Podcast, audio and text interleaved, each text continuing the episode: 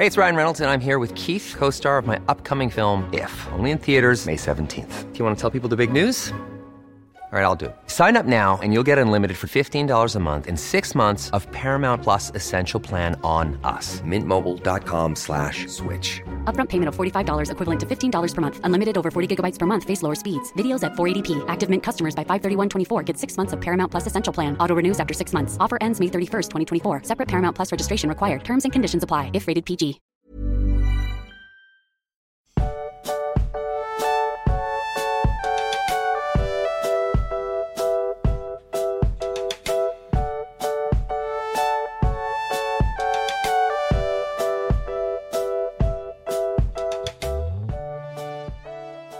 Magst, wir beenden heute einen großen Meilenstein unserer Podcast-Geschichte. Was sagst du dazu? Meinst du das Ende von der Quenta Silmarillion? Ja, wir haben Okay. beenden quasi das Silmarillion, haben dann nächste Woche nochmal ein bisschen zweites Zeitalter und dann, dann legen wir dieses Buch auch beiseite. Ja. Ähm, Wild. Ich hab, ich kenne dich zu gut. Ich habe jetzt so halb erwartet, dass irgendwas kommt noch. So, so, ja, heute ist ein Meilenstein und weil es ist Folge so und so oder so. Nee, aber ja, Nee. das ist tatsächlich wild. Ähm, aber es war eine wilde Fahrt, oder? Wilde, wilde Fahrt, irgendwie, wo unterwegs doch ein bisschen weniger Bock gehabt. Ich weiß nicht, ob man das gemerkt hat, stellenweise. Ich Ich glaube hab's, glaub ich, schon. ganz, ich hab's, glaube ich, ganz gut versteckt. Also, ist, glaube ich, Na ja. niemandem, auf, ist niemandem aufgefallen. ich naja. Aber jetzt so Ah, zum wobei Ende. es ging Ja. aber eigentlich, oder? ich weiß also- es nicht genau. ich fand halt, das Problem ist, ich habe mich damit, ich bin ja sehr ähm, kritikfähig. Möchte ich, Ja. also möchte ich wirklich von mir behaupten. Ich mache mir, wenn jemand was schreibt, mache ich mir da wirklich einen Gedanken drum. Und ähm, es waren ja einige Leute wirklich entsetzt. Also ich kann es nicht weniger krass ausdrücken als entsetzt darüber, dass wir, der, dass wir dem Fall von Gondolin irgendwie nur sechs Punkte gegeben haben. Ja, Oder ich glaube, du ja sogar nur fünf, ne? Ja, ja. Und dann kam auch so das, dann kam auch die Meinung auf und das finde ich, die kann man auch haben, ob das vielleicht auch damit zusammenhängt, dass wir ja quasi ähm, in dem Silmarillion noch ein Buch besprochen haben mit die Kinder Hurins, was ja auch sehr in diese Dramakerbe schlägt. Eigentlich noch viel mehr als das Silmarillion selber jetzt bisher. Ja. Und dass das so ein bisschen abfärbt. Aber ich habe mir dann die, das ähm, Kapitel nochmal angesehen und ich bin halt wirklich und aufrichtig der Meinung, dass der Fall von Gondolin, so wie er im Silmarillion ist, einfach eins der schlechtesten Silmarillion-Kapitel ist.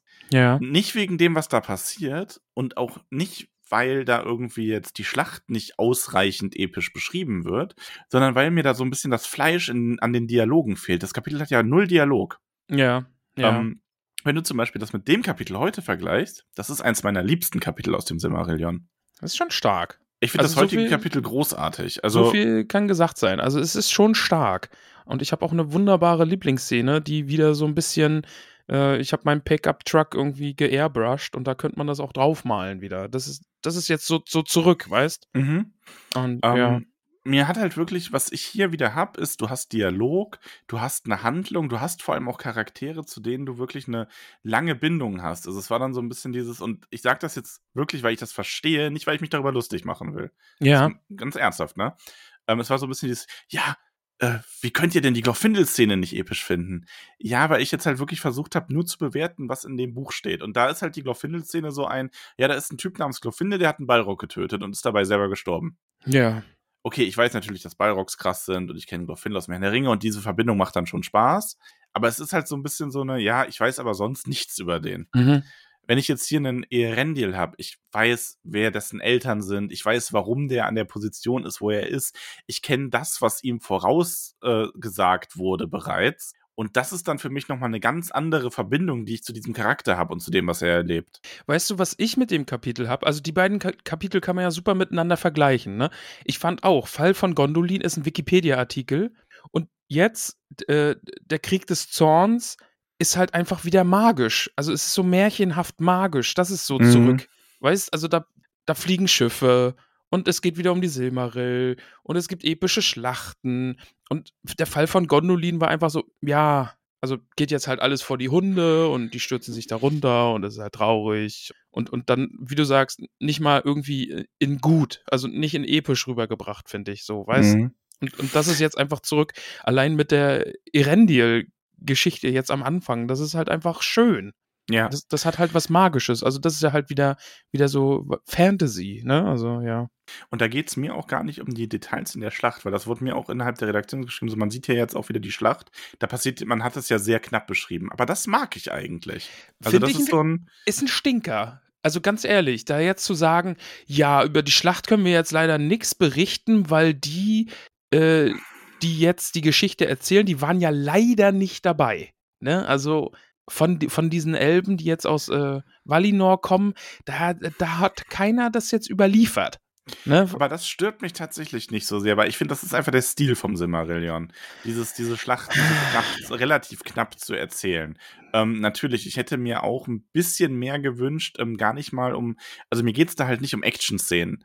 Mir geht's da um so Sachen wie an der, ähm, an der Schlacht der ungezählten Tränen, dieses, warum sind die Elben dann ausgebrochen? Warum hat sich dieser, dieser eigentlich äh, disziplinierte Formation dann gelöst? Weil eben der eine Elb mit seinem toten Bruder verhöhnt wurde und sowas. Ja.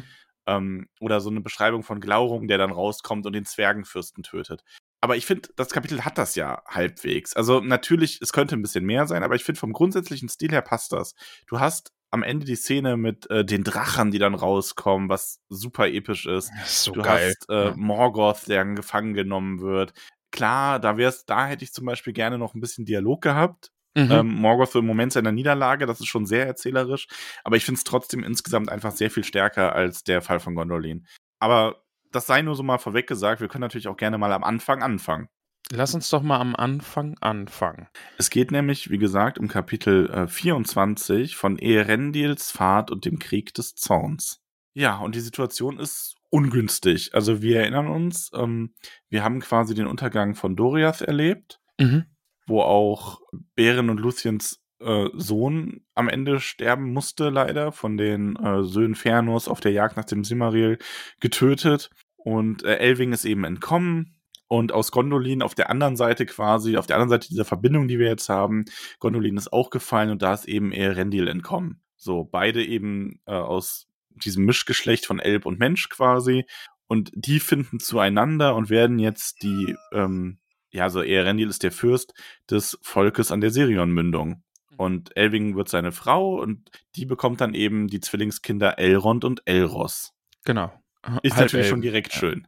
Genau. Also, Also wir haben jetzt endlich diesen, diesen Familienweg durch, dass wir bei Elrond angekommen sind. Genau, wir, wir hören jetzt endlich mal den Namen Elrond, der ja hier und da nochmal eine Rolle spielt. Ja. Ist ja auch tatsächlich so, dass, ähm, ich möchte das jetzt nicht im Detail aufdröseln, wer will, kann sich da gerne die Stammbäume nochmal ansehen, aber in diesen beiden Zwillingskindern sind tatsächlich alle drei Eldervölker, also die Vanya, die Nolde und die Teleri und alle drei Häuser der Edain, also der Menschen, äh, nämlich Haus Beor, Harleth und Hador und sogar durch Melian noch ein Teil der äh, Ainu quasi ineinander vereint. Einmal alles. Einmal alles äh, mit Schaf, bitte. Mäh. Ja. Na, ich meine das andere Schaf. Ach so, Entschuldigung. Sexy Aber ja. Elrond. Ich habe ja auch schon den, den Fall geknackt, ne? Erendiel, der große Seefahrer, von dem immer gesprochen wird, ne? Dem grö der größte Seefahrer Mhm. aller Zeiten. Ähm, der freundet sich natürlich mit Kirdan an. Taucht der Ja. auch mal wieder auf. Ja, Kiran die ganze Zeit. Und er baut ihm halt ein Schiffchen. Ja, und was für eins. Ja, also wohl das schönste Schiff überhaupt, ne? Die Schaumblüte.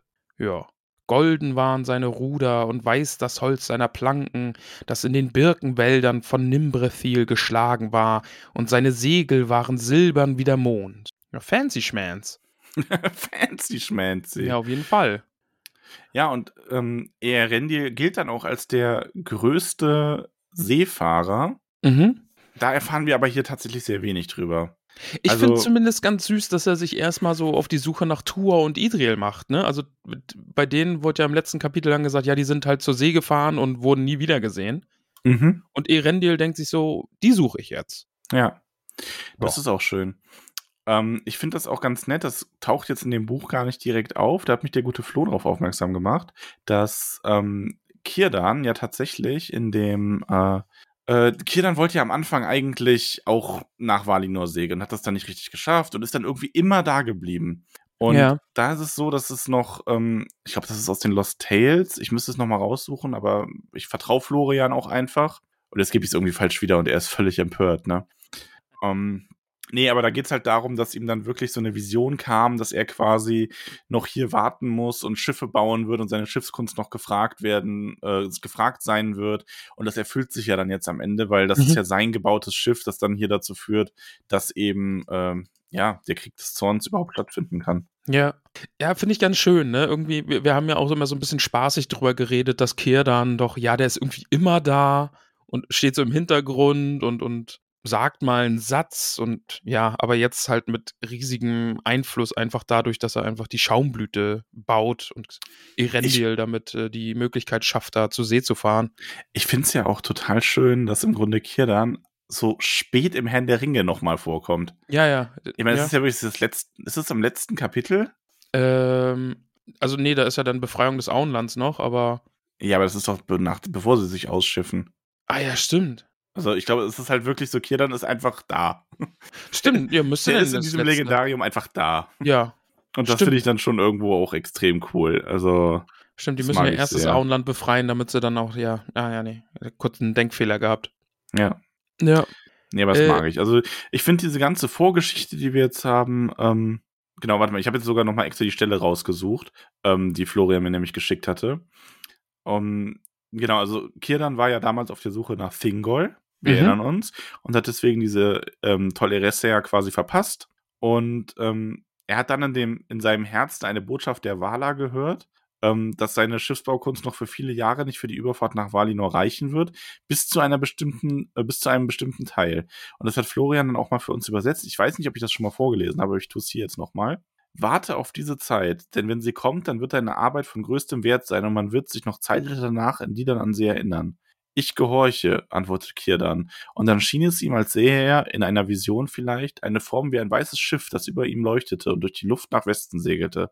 Und als es in der Ferne verschwand, sah es aus wie ein Stern von so großer Stahlkraft, Strahlkraft, dass es hinter Kirdan einen Schatten über den Strand warf. Ähm, ja, und das ist halt das Schiff dann eben das, ähm, ja, also wir wissen ja jetzt, welches Schiff das war. Ist ja jetzt dann offensichtlich. Boah, ich bin gespannt, wessen Schiff Was- das dann sein Was könnte das wohl sein? Hm. Ja, Ja, aber, aber, insgesamt bleibt, ähm, also wir erfahren ein bisschen was über seine Beweggründe, aber insgesamt Ja. bleibt natürlich dieses ganze Schiffsthema einfach eine kleine, ähm, ja, kleine Origin-Story hier. So ist das jetzt, damit dieses Plot-Device dann auch da ist. so ist es. Max, See, zur See fahren ist bestimmt wunderschön, ne? aber wollen wir uns nicht mal noch irgendwie so ein bisschen Fianos Söhnen zuwenden, die irgendwie Bock auf Silmaril haben? Ja, das ist nämlich dann so eine Zeit, wo, ähm, also Erendiel ist dann schon ist wieder unterwegs und hat dann irgendwann Mhm. auch so ein Gefühl, so, ah, ich müsste irgendwie mal zurück, ne? Elving bleibt ja, die fährt nicht mit ihm, ne? Das ist Ja. wichtig. Elving bleibt zurück. Ganz kurz möchte ich noch erwähnen, ähm, was man ja an Erendiel hier sieht, also auch wenn man nicht viel von seinen Abenteuern mitbekommt, ist es aber ja schon beachtlich, dass er öfter mal versucht, nach Valinor zu kommen und dann aber, auch wenn er nicht durchkommt, nach Mittelerde zurückkehren kann, weil die ganzen Schiffe, die Kian und Turgon geschickt haben, Ach, gingen ja verloren, bis auf eben das eine. ja, also- ja. Mhm. Großer Seefahrer, vielleicht auch mit ein bisschen Ulmo-Support so hinten raus, ne? Der hängt immer hinten so am, am Schiff dran. Strampelt mit dem Bein. ja. Finde ich gut. Ja, aber Maidros und ähm, Maidros ist noch da. Und Maidros merkt das Ganze. Mhm. Der merkt, wo der Simmeril ist und der will zuerst ja gar nicht so richtig. Aber da sieht man halt, was diese, was dieses Thema Schwur einfach ausmacht in der Welt. Ne? Die ganze also Zeit ja jetzt in dem Kapitel dann auch wieder, ne? Also Ja. die nachher auch mit sich hadern und so. das ist übrigens, finde ich, auch eine ganz großartige Stelle später, wie die beiden dann übrig sind. Mhm. Ähm, und er hat uns, wurde uns eine interessante Eselsbrücke zur Verfügung gestellt. Okay. Ähm, und zwar, also es ist natürlich, also Feanors Söhne machen halt Feanors Söhne Dinge. Mhm. So, muss man ja sagen. Ja, die ziehen los und wollen halt den Silmaril holen. Und das am besten Ja. mit Gewalt. Am besten mit Gewalt. Ja. Mm, Wie man es halt so kennt. Und natürlich, die Menschen, äh, die Menschen, die Elben, also die, ähm, das sind ja quasi Überlebende aus Doriath, aus Gondolin und halt äh, Sindaelben, die sagen nein. Also gerade Elving sagt halt nein. Und ich kann das auch verstehen, weil ganz ehrlich, die haben jetzt, also die haben schon ihre ganze Sippe abgeschlachtet dafür, mehr oder weniger. Und Doriath geplündert. Ich würde da, glaube ich, jetzt auch nicht mehr sagen, ja, hier nimm. Mhm. Ja. Und das ist ja auch dann so abscheulich, das Ganze, dass Fëanors Söhne da anfangen, dass sich ja dann sogar ihr eigen, ihre eigenen Männer teilweise gegen sie wenden. ja, genau. Da gibt es dann Überläufer, die halt auf Elvings Seite dann äh, zur Hilfe kommen, ne? Und da einfach nicht mehr mitmachen wollen, was äh, Feanors Söhne da so treiben. Ja, genau, weil da heißt es, ähm, denn Feanors Söhne griffen die Flüchtlinge aus Gondolin und die Überlebenden von Doriath überraschend an und vernichteten sie. In dieser Schlacht standen manche ihrer Leute standen manche ihrer Leute beiseite und eine wenige meuterten und fielen auf die Gegenseite, als die Elwing gegen ihre eigenen Fürsten zu Hilfe kamen. Denn so groß war in jenen Tagen das Leid und die Verwirrung in den Herzen der Elder. Ja, Ja. Amrod und Amras werden erschlagen. Mhm. Und das ist die schöne Eselsbrücke. Also man kann sich merken, die, ähm, es gab Fëanors Söhne. Wir rufen sie uns alle nochmal in Erinnerung. Äh, Maedros, Maglor, Kelegorm, Karanthir, Korofin, Amrod und Amras. Sieben Stück. Die Ja. Cs sterben in Doriath, die As am Sirion und zum Schluss die Ems. Ah ja, stimmt. es sind ja M's. Ja. M's übrig. Bleiben nur die Ems übrig. M Jetzt und haben M. nur noch M und M. Ja. Ja, aber auf jeden Fall, sie erbeuten aber den Silmaril nicht, Mhm. denn Elving stürzt sich mit dem Silmaril ins Meer. Verzweiflungstat könnte man meinen, ne? Also, Ja, ist schwierig. Also einfach, weil hofft sie darauf, gerettet zu werden von Ulmo oder einfach durch die Macht des Silmaril? Oder ist es so ein, ich beende das hier jetzt und übergebe dem das Meer und mich gleich mit? mhm. Ist nicht ganz einfach. Also man kann dazu sagen, äh, Kirdan und Gilgalad, der ja dann der Elbenfürst, äh, der Elbenkönig, Hochkönig ist, die kommen halt zu spät. Also es gibt zwar noch Überlebende, die sich ihnen dann anschließen, aber die können das halt nicht verhindern und ähm, die Söhne Fëanors müssen ohne Silmaril abziehen, weil Elving sich eben damit ins Meer gestürzt hat. Genau. Elros und Elrond werden gefangen genommen. Ja. Also die leben noch. Wäre doof, wenn nicht. Ja, what- Das wäre mal ein krasses What-If. What if äh, Elrond und Elros abgeschlachtet an der Stelle? Ja, Da wäre einiges anders geworden, glaube schon ich. ein bisschen. Aber hier, äh, was Gutes passiert, denn du hast schon angedeutet, Ulmo rettet Elving und äh, hebt sie aus den Wellen und gibt ihr die Gestalt eines großen weißen Vogels, der den Silmarill dann auf der Brust trägt und so fliegt sie übers Wasser, um äh, Ere- Erendil zu finden. Und eines Nachts ist es dann tatsächlich so, dass sie ihn findet und landet da auf seinem Schiff und verwandelt sich zurück und beide sind wieder vereint miteinander. Und ja, passiert dann doch noch was Gutes in diesem ganzen äh, schlimmen Ding, die sich Elben da gegenseitig antun. Aber das ist auch schön, ne? Also das ist wieder so dieses ein bisschen märchenhafte, magische. Genau, ja. So, ich finde, das ist schon, also so, wie sie sich dann in ihrer Verzweiflung da reinstürzt und dann in diesen weißen Vogel verwandelt wird, ist natürlich auch eine schöne Verbindung zu Turas Schwänen. Mhm. Ähm, und er ist ja auch der Anführer des Hauses der Flügel und ähm, die, man hat, wir haben ja auch im Herrn der Ringe, wenn du da mal dran denkst, ganz viele Verbindungen mit den Rittern von Dol Amros und den Flügelhelm Gondors und da gibt's ja einiges. Also da können wir beim, wenn wir Herr der Ringe nochmal lesen, gerne mal ein bisschen drauf achten. Ich glaube, da wird es ohnehin viele Stellen geben, an denen du und ich uns dann denken, weil ich war ja jetzt auch nicht so Silmarillion fest, als wir es den Herrn der Ringe gelesen haben, ja. ähm, uns denken werden, ach, schau mal an. Was für ein schönes Detail. Das habe ich nämlich auch, äh, glaube ich, ziemlich vor Augen, dass das so kommen wird. Also das, da, da freue ich mich sehr drauf. Also bei den Schwänen und bei diesen weißen Vögeln musste ich auch sehr an ähm, Lorien denken. Ne? Also ich weiß gar nicht, wird im Buch auch gesagt, dass sie da auf diesen Schwanenschiffen, äh, Galadriel auf diesem Schwanenboot fährt? Oder ist das nur ein Filmding? Das weiß ich gar nicht. Ähm, boah, das weiß ich gerade aus dem Kopf auch nicht mehr. Aber das werden wir ja bald herausfinden. Wir werden es herausfinden, genau. Ja. Ja, und dann so ein bisschen ohne Hoffnung, weil man fürchtet ja auch sich um sein, um ihre Söhne, die beiden, aber es wird dann so nebenbei erwähnt, dass Myros die wohl wirklich gut behandelt. Mhm. Also zumindest da. Das ist ja wirklich schlimm, weil Myros wird ja teilweise noch als eigentlich einer der besseren Charaktere beschrieben, der dann auch die Königswürde abtritt und so weiter, als er gerettet wird Ja. ganz am Anfang, ne, wir erinnern uns, als er da angekettet war. Aber es ist halt einfach dieses, dieser, dieser Eid macht halt alles kaputt. Ja. Ja, auf jeden Fall denkt sich Erendil dann so, ja gut, dann eben doch nach Valinor und mit dem Silmaril auf der Stirn und Elving an seiner Seite beginnt dann eben nun mal diese letzte Fahrt oder diese eine Fahrt, die dann wirklich diesen Zauber auch bricht und sie kommen dann an Tol Eressëa vorbei und schließlich in die Bucht von Eldamar und auf einmal so, ja, da sind wir. Oh ja, Teleri, Mensch. Die sehen die dann auch kommen und sind auch ganz verwirrt. Erkennen irgendwie auch das Licht des Silmarill, ne? Ja. Und dann, ja, auf einmal sind die dann da. Und äh, ja, drei Seeleute hat er noch bei sich, ne? Die schon alle Meere mit ihm befahren haben. Falathar, Erelond und Erendir. Erandir. Mhm. Und äh, ja, aber er sagt, nee, Leute, ihr bleibt hier. ich gehe allein auf dieses Land und ziehe allein den Zorn der Valar auf mich. Euch soll nichts passieren. Und äh, ja, ich bin hier, um meinen Auftrag zu vollfüllen. Dann haben wir wie öfter mal, ähm, es jetzt im Sommer gehabt haben, so dieses, dass die weibliche Figur dann sagt, ja, ja, red du mal, ich komme trotzdem mit.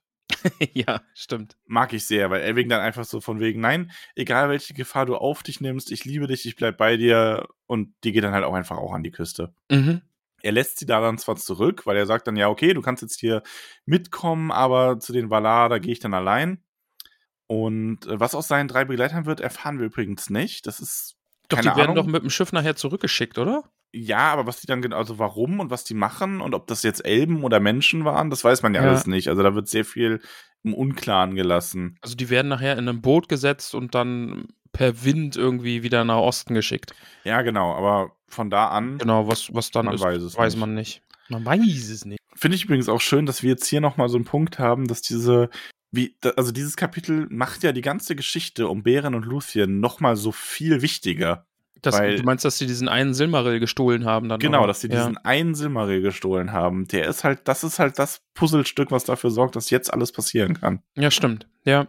Dann hatte, ähm, also Erendil macht sich halt auf den Weg, kommt dann auch ähm, nach Tirion und die Stadt ist aber fast gänzlich verlassen, denn es ist wieder Partyzeit in Valinor, also irgendwie muss, muss ein gutes Land sein. ja, da wird gerne mal gefeiert. In der Amman steppt immer der Bär. Ist es da jetzt eigentlich noch dunkel? Nee. Haben die jetzt nee, auch schon? wir haben ja Sonne und Mond ah auch. ja, okay. ja. Das scheint auch da, ja? Okay. Genau, ja, das ist ja gerade einfach diese flache, diese flache Welt. Ah ja. So wie jetzt unsere Welt auch. Genau, so wie jetzt unsere Welt auch. Ja. Dann gibt es eine Lieblingsstelle von Peony, die Mhm. ich jetzt mal vorlesen will. Ähm, ihr zu Ehren als Teil unserer Silmarillion-Redaktion. Äh, Redaktion. Und diese Stelle ist die folgende. Eärendil aber stieg den grünen Hügel von Tuna hinauf und fand ihn kahl. Und er trat in die Straßen von Tirion und sie waren leer. Und schwer war ihm ums Herz, denn er fürchtete, auch über das Segensreich sei Unheil gekommen. Er ging in den verlassenen Straßen von Tirion, Tirion umher, und der Staub auf seinen Kleidern und Schuhen war Staub von Diamanten, und er schien und funkelte, als er die langen weißen Treppen erklomm. Und er rief laut in vielen Sprachen der Elben wie der Menschen, doch niemand war da, der ihm Antwort gab. Ähm, ihr Kommentar dazu? Ich mag es so sehr, dass er äußerlich jetzt mit dem ganzen Diamantenstaub und dem Simmeril einfach glitzerig ist, aber innerlich traurig und hoffnungslos. Dieser Kontrast. Dazu noch die Umgebung mit dieser schönsten aller Elbenstädte in dem geweihten Land der Valar. Ich lieb's. Ja, ist schon auch ein schöner Moment. Ich finde es dann eigentlich noch viel cooler, wenn dann Eonwe, äh, Manwis Herold ihn dann begrüßt und ihm da so ganz viele Titel entgegenspricht und Ganz kurz nur eingeworfen. ja, Interessant an der Stelle ist übrigens, dass in einer früheren Version dieser Geschichte Eärendil tatsächlich so eine Art tragischer Held nur war, weil der hier hinkam und die Elben waren dann schon auf eigene Faust losgezogen, um Morgoth zu Oh. besiegen. Also es ist halt quasi wirklich leer. Er kommt da so hin und so, ha, wie? Hm, hm. ja gut. Also ich mag die Version natürlich viel, viel ja, lieber. Ja, also, Also, aber diese, diese Beschreibung kann, also man kann da schon spekulieren, dass er vielleicht wirklich so deswegen, ähm, dass diese Stelle so da drin ist mit diesem Fest und das Tierenlehrer, weil er das vielleicht zuerst so geschrieben hat und einfach diese, diese Beschreibung, diese Atmosphäre mochte, die er da Ja. erschaffen hat. Ne? Ja, aber Erendil wird begrüßt mit den Worten: Gegrüßt seist du, Erendil, der Seefahrer, ruhmreichster, erwarteter, der unversehens da ist, ersehnter jenseits allen Hoffens. Gegrüßt seist du, Erendil, der du das Licht trägst, das älter ist als Sonne und Mond. Licht der Erdenkinder, Sterne der Dunkelheit, Juwelen der Abendsonne, Strahlenkranz am Morgen. Ja, ist doch schön, wa? Also so würde ich auch gerne mal begrüßt werden. Ja, mache ich. Das nächste Mal, wenn wir uns sehen, werde ich dich so begrüßen. Ja, es gilt für euch alle. Wenn ihr mich das nächste Mal seht, gerne. Also muss nicht genau so sein. Ihr könnt euch auch andere Titel überlegen. Ja, Ich würde jedes Mal erfreut hopsen. Gott. Nicht sehr oft, aber ein, zwei Mal. So einmal, so, wupp. hat, dann, hat dann was hier wie, wie Totoro. Der macht dann auch immer so, wupp. So machst du dann auch. Egal. Und Eärendil betritt Valinor und die Hallen von Valimar und nie wieder setzte er den Fuß auf die Lande der Menschen. Mhm. Ich mag die Stelle, weil dann heißt es, dann hielten die Valar zusammen Rat und riefen auch Ulmo aus den Tiefen des Meeres herbei, als hätte der da nicht die ganze Zeit schon ein Auge drauf gehabt. Der, das ist so dieses, Ulmo, der kommt Der so sofort hinter einem Felsen hervor, so, Genau. ja. Der stand die ganze Zeit so um die Ecke. Oh, ich bin zufällig auch hier. Oh, ja. hm. Worum geht's denn? Wer ist das denn? Den habe ich ja noch nie gesehen. Ehre was? Ist dann auch die ganze Zeit so, als würde er die alle nicht kennen. So, ja, ich bin vollkommen für Ernbrichts äh, Vorschlag. Was? Äh, ja, Ehren, den meine ich doch. genau. Was soll das Was heißen? ist Du bist in ein Stern. Sternhagel voll bist du. Was ist da in Mittelerde los? Sag bloß. Mittelwa... Moor wer? Gondole... Hä? Entschuldigung, ich war die ganze Zeit nur schwimmen. Ich war schwimmen mit meinen Fischfreunden. Ich habe Bahnen geschwommen, tut mir leid. Eieiei. Ah, ähm, Ja. ja. und auch sie rufen, riefen auch Ulmo aus den Tiefen des Meeres herbei und Eärendil stand vor ihnen und entledigte sich des Auftrags der zwei Geschlechter. Um Vergebung bat er für die Noldor und um Mitleid mit ihrem großen Elend, um Erbarmen für die Menschen und Elben und Hilfe in ihrer Not. Und seine Bitte wurde erhört. Ja. Wäre auch doof, wenn die jetzt gesagt hätten, nee. Das, das wäre richtig schlimm gewesen jetzt, oder? Ja, ja, schon. Ja. Ich finde übrigens, dass man aus Eonvis, Eonvis Worten schon so ein bisschen entnehmen kann, dass die Valar echt Bock drauf haben, jetzt loszulegen. Also, das ist ja schon alles immer sehr Schicksal und Fügung und hast du nicht gesehen. Mhm. Ja. Und ähm, ja, und das ist aber, klingt für mich schon so ein bisschen so, ah, endlich bist du da. Meinst du, die, die standen schon in den Startlöchern irgendwie? Ich glaube schon. Also ich meine, klar, also man sieht ja hier, Mandos ist ja sehr, der hat das Gesetz gebrochen. Das ist nicht gut. Ähm, ne, weil es geht ja dann hinterher auch also um das Schicksal von Erendil und Elving. Übrigens richtig schönes Detail, Mandos, also der führt sich jetzt hier nicht auf, aber der ist schon so, ja, was soll das jetzt sein, ne? Was ist hier los? Sterblicher Mensch, ähm, das darf er nicht. Der hält sich sehr, sehr strikt an Regeln und umso bedeutender ist es, dass Luthien damals dafür gesorgt hat, dass er mit seinen eigenen Regeln bricht. Mhm. Ja. Also das ist schon, ja. Ja, und Ulmo ist natürlich so, ja, aber ist der jetzt, ist der jetzt ein Mensch oder ist der nicht vielleicht doch auch aus dem Hause äh, Turgons? Also, ne? Und daraus entsteht ja jetzt was Schönes, ne? Also dieses Erendil und Elving und ihren Söhnen sei es gestattet, frei zu wählen, mit welchem der Geschlechter ihr Schicksal vereint sein soll äh, und unter welchem Geschlecht über sie geurteilt werden soll. Das ist halt auch wichtig und das ist was, was ich selber, hättest du mich das vor ein paar Jahren gefragt, auch falsch gesagt hätte, weil ich das nicht mehr auf dem Schirm hatte. Es ist nämlich nicht so, dass alle Halbelben im, äh, in diesem in dieser Welt quasi sich das aussuchen dürfen. Ja. Das gilt speziell für diese Familienlinie. Und es ist natürlich auch so, dass die Kinder von Elros diese Wahl nicht mehr haben, weil im Grunde hat das Geschenk äh, Iluvatars an die Menschen immer Vorrang.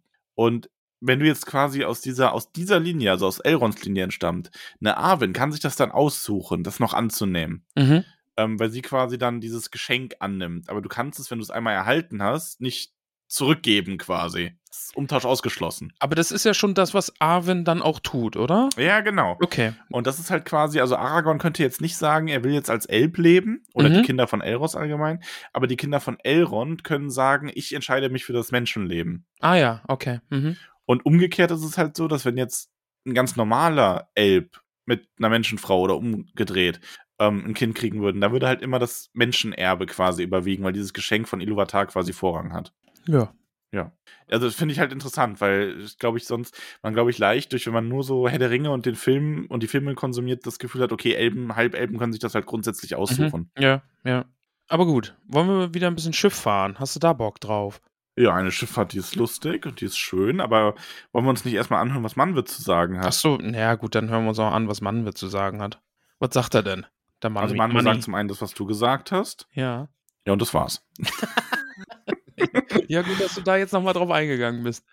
ja, äh, ja, also es wird ja vorher gesagt, dass die sagen, also es gibt ja keine direkte Rede. Ich möchte das vorlesen, verdammt. Jetzt mach halt. ähm, Manwe sagt, ähm, äh, doch als alles gesagt war, fällte Manwe seinen Spruch und er sagte, in dieser Sache ist mir Urteilsmacht verliehen. Was Erendi den zwei Geschlechtern zuliebe gewagt, soll, nicht, soll er nicht büßen, noch soll es Elving sein Weib, die sich aus Liebe zu ihm in Gefahr begeben. Doch sollen sie nie wieder unter den Elben oder Menschen in den Außenlanden gehen. Und dies ist mein Spruch sie betreffend. Erendil und Elving und ihren Söhnen sei es gestattet, frei zu wählen, mit welchem der Geschlechter ihr Schicksal vereint sein und unter welchem Geschlecht über sie geurteilt werden soll. Ja, sag ich Er auch. ist schon cool. Ja, Money ist, Money ist schon in Ordnung. Manni mit seinen Greifen. Ja. Er hat Greifen gesagt. Money hat einen Vogel, ey. Na, nicht nur einen. Ja, und Elving und Eren Erendil müssen dann wählen und Erendil sagt so, boah, such du aus. Ja, entscheid Das du ist- mal bitte. Das ist jeder Mann in einer Beziehung beim Abendessen dann. Oh, such du aus. Ja, entscheid du mal diese sehr, sehr schwerwiegende Entscheidung. Geschlechterklischees, ich Mhm. höre dir trapsen. Ja, Habe ich dir mal erzählt, wie ich in den USA einmal das Restaurant ausgesucht habe? nee. Nicole und ich haben ja mal USA-Urlaub gemacht, 2016, das war sehr schön, drei Wochen. Und es ist halt generell so, es wird jeden überraschen, der mich kennt, Ja, aber ich esse eigentlich alles. ja schon, ja. Und Nicole ist halt nicht alles. So, die ist ein bisschen, ähm, ich will jetzt nicht sagen pingelig, weil das so negativ belastet ist, die ist äh, wählerischer. Das heißt, meistens sucht Nicole das Restaurant aus, weil ich dann so, so, ja, passt, ne? Und sie sucht halt aus. Und das kann dann auch ewig dauern bei ihr, ne? Und dann hat sie irgendwann in San Francisco so gesagt, so, Schatz, such du doch einfach mal das Restaurant aus. Und egal, was du nimmst, ich gehe hin und ich werde schon was finden zu essen, ne? und ich so, ja, cool. Und hab dann so einen Asiaten ausgesucht, der gut sein soll. Ja. Und hab mir dann irgendwas gewagt, ich weiß nicht mehr was, und hab mir irgendwas Gewagtes da auch bestellt. Also jetzt nicht irgendwie sowas, äh, was wir in so einer westlichen Kultur als eklig empfinden, aber halt irgendwas, was ich, irgendeine Soße, die ich noch nicht kannte oder so. Und das war so furchtbar, ne? es war so furchtbar. Da habe ich mir so einen Tee dazu bestellt, so einen Eistee quasi, aber der war auch, der war so schlimm, ne? Das war alles so furchtbar.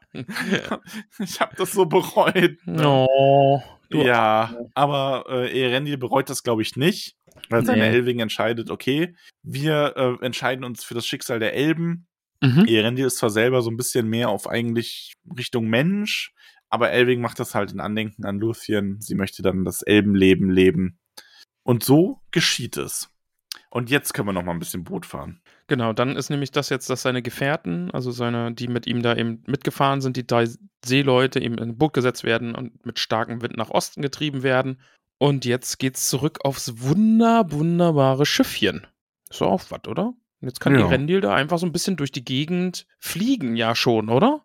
Ist ja jetzt nicht mehr nur fahren, denn er, Ja, er, er fährt quasi in die Leere hinein und beginnt dann so über die Welt zu fliegen und es ist schon cool. ja, Also vor allem, er wird jetzt halt buchstäblich dieser Stern. Muss dazu sagen, dass äh, Elving sie ihn nicht begleitet. für er sie ist einen es ja, weißen sie- Turm dann. Genau, sie kriegt so einen Turm und hat dann ganz viel Kontakt zu den Vögeln und lernt äh, deren Sprache und ähm, die Vögel lehrten sie dann die Kunst des Fliegens und ach, das ist einfach so romantisch irgendwie Ja, ähm, weil sie fliegt dann eher Renje, wenn er sich Ada nähert, entgegen. Und die weitsichtigen Elben können sie dann manchmal sehen, wie sie dann äh, freudig am Himmel kreist und äh, die Winglord am Hafen begrüßt. Und das ist, ich finde, das ist sehr romantisch und schön. Das ist schon echt schön. Also das mag ich auch wirklich sehr eben, dass sie ihm dann so entgegenfliegen kann und jetzt irgendwie halt diese, diese verrückte Vogellady wird und er die ganze Zeit in seinem Schiffchen da durch den Himmel kreist und, und dadurch, er hat ja den Silmaril immer noch dabei, oder? Hm, Der hat ihn immer um die Stirn gebunden. Genau, ja. und dadurch ist er ja jetzt dieser leuchtende Stern am Himmel, der dann auch in Mittelerde gesehen werden kann. Zwiebelkuchen. Einfach damit der Übergang jetzt richtig gut gepasst hat und damit ich jetzt keine große Schnittarbeit machen muss, weißt das ist nicht dein Ernst, oder? Ich schneide es jetzt einfach so aneinander. Ja, schön. Ja, jetzt, jetzt müsste ich gucken, wann habe ich jetzt gerade irgendwie gesagt, wann hat sie jetzt abgebrochen und jetzt sage ich einfach Zwiebelkuchen, damit ist die Katze aus dem Sack und jetzt kann ich die beiden Sachen einfach aneinander schneiden.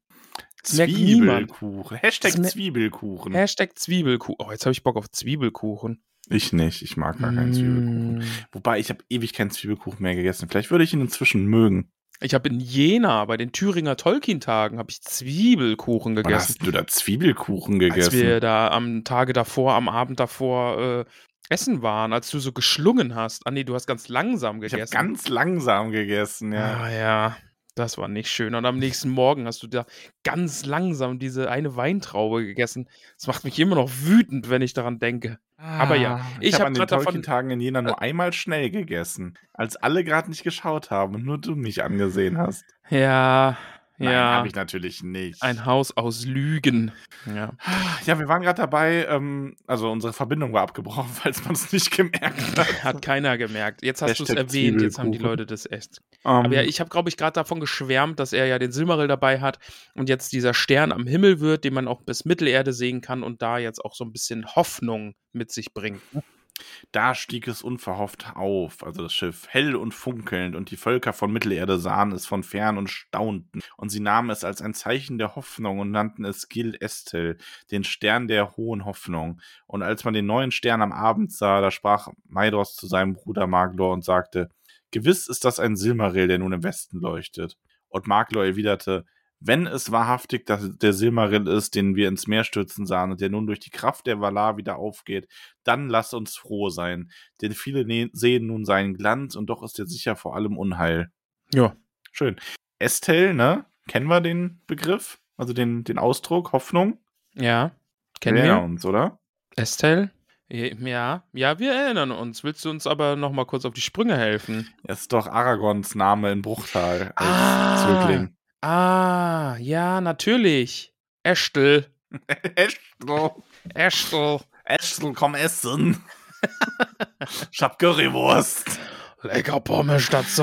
oh Gott. Aber ja, jetzt kommt hier das, was ich so kritisiert habe, ne? Von wegen, ja, der Angriff aus dem Westen kam überrascht, aber darüber können wir jetzt nicht genau viel sagen, weil da war keiner dabei, der jetzt hier dieses Buch geschrieben hat. Ja, toll. Was willst du machen? Ja, Ja. aber ich meine, also, also erstmal sind da Banger-Sätze drin. Ja, jetzt gib, gib mir mal einen Bangersatz. Denn immer bleiben dem Mitleidlosen die Werke des Mitleids fremd und unabsehbar. Ja, ist ein Banger. Ist ein Banger-Satz. Ja, also ich finde, das ist nämlich auch wieder so cool. Und das haben wir ja wieder, dieses Motiv, ne? Ich meine, wir haben es ganz oft, dass die Bösen in Tolkiens Welt nicht zu blöd sind, aber einfach kein Verständnis für manche Sachen haben. Ja. So wie Sauron es einfach nicht versteht, dass jemand überhaupt auf die Idee kommt, diesen Ring vernichten zu wollen, so versteht Morgoth einfach nicht, dass, oder kommt auch gar nicht auf die Idee oder rechnet nicht damit, dass die Valar wirklich irgendwann sagen, okay, wir vergeben den Noldor oder wir, ähm, Mhm. wir helfen euch, obwohl ihr so viel Unrecht getan habt. Ja. Ja. Und das ist ja das, ähm, was das im Endeffekt heißt. Es geht dann auch noch mal kurz um die Teleri und da erinnern wir uns, die sind, ja, die haben eigentlich nicht mehr so Bock auf die ganze Sache. Verständlich, denn da gab es ja, die wurden ja auch einfach niedergemacht in ihren Häfen, Ja. als Feanor dann die Schiffe geklaut hat. Und ja, die sagen jetzt, ja, ja, okay, ein paar kommen mit, wir fahren euch rüber und dann gehen wir wieder. Ja, auch durch Elvings Einfluss. Und das finde Ja. ich halt irgendwie auch schön, dass sie da noch mal mehr ist als einfach nur, ja, ich bin halt dabei. Sie macht halt auch wieder wirklich was Wichtiges. Ja, Ja, aber natürlich, wir haben da eine relativ kurze Erzählung. Übrigens, Finarfin führt ähm, die Noldor, die Valinor nie verlassen haben. mhm. Und dann habe ich das Bild vor Augen gehabt, dass Finarfin an äh, Felagunds Grab vorbeikommt. Das war dann Oh. so. ja, Weil Finarfin ist ja Finrods Bruder, sein was? Vater. Ach so. Ey, das machen wir auch jedes Mal, oder? ja, Also, das Also ich glaube schon. Ich glaube, das ist, also ich glaube, das ist einer der Running Gags. Und das Lustige ist, ich weiß gar nicht, ich müsste mir mal so einen Austin Power Films nochmal ansehen, weil ich glaube, ich fände die heute gar nicht mehr so lustig. Oh, das glaube ich schon. Meinst du? Oh, warte. Warte, warte, warte, warte, warte. ja, okay. Oh, doch, ey, da sind so stumpfe Witze dabei. Ich glaube, ich würde trotzdem einmal. Ich, oh, ich, ich nehme mir vor, ich möchte mal wieder einen Austin Powers Film gucken. Ja, ich auch. Einfach schön Goldständer. Ja. Vater. Ich liebe Wie Gott. es aussieht, wie es sich anfühlt, wie es schmeckt. Oh. Sie Wie sind er ein hinter, diesem, Swinger, hinter, diesem, hinter diesem Gehänge steht. Ne? So, ah, es blendet. Aha. Ah. Ja, auf Sie jeden sind, Fall. ähm, Max, Sie sind ein Swinger, genau wie ich. Das sehe ich daran, wie Ihre Hose strammt. die Vanya kommen auch nach Ja, ja. Mittelerde. Ja, okay. Ja. Und es ist halt schon ein ganz schöner Aufriss. Ist ordentlich was los. Da heißt es dann so Sachen wie, ähm, also ja, ich lese einfach mal den Absatz vor. Es ist natürlich ein bisschen, ein bisschen, man kürzt hier eine Erzählung ab, sage ich mal. Denn es heißt, wenig wird in allen Erzählungen davon gesagt, wie das Heer der Valar in den Norden von Mittelerde zog. Denn keiner von den Elben war dabei, die in den Hinlanden gelebt und gelitten hatten und von denen die Geschichten jener Zeit aufgeschrieben wurden, soweit sie noch bekannt sind, soweit sie noch bekannt sind. Sie erfuhren von all dem erst viel später von ihren Brüdern in Aman. Endlich aber zog die Streitmacht von Valinor aus Westen heran und der Kampfruf von Eonwes Trompeten erfüllte den Himmel und Beleriand glühte im Glanz ihrer Rüstungen, denn die Valar erschienen in der Gestalt von Jugend, Schönheit und Schrecken und die Berge bebten unter ihren Schritten. Das ist übrigens eine ganz spannende Stelle. Ja, ist schon ganz cool. Weil, ja, aber pass auf, wenn du diesen Teil liest, so im Deutschen, Ja. ist für mich eigentlich auf jeden Fall klar, okay, die Valar waren da mit dabei. mhm. Im Englischen heißt es aber, und da ist es dann gar nicht mehr so klar, dass die da, ob die dabei gewesen sind oder nicht, weil im Englischen heißt es, um, but at the last, the might of Valinor came up uh, out of the west, and the, and the challenge of the trumpets of Eonville filled the sky, and Beleriand was ablaze with the glory of their arms, for the host of the Valar were arrayed in forms young and fair and terrible, and the mountains rang beneath their feet. Da ist halt quasi von der Armee der Valar nur die Rede. Es ist nämlich echt relativ offen, weil hier ja keiner namentlich erwähnt wird, ob die jetzt wirklich dabei waren oder nicht. Ja, ja, es wird halt auch jetzt nicht genau gesagt, ob da jetzt so ein Tulkas irgendwie mit Fäuste schwingend durch die Gegend läuft oder sowas, ne?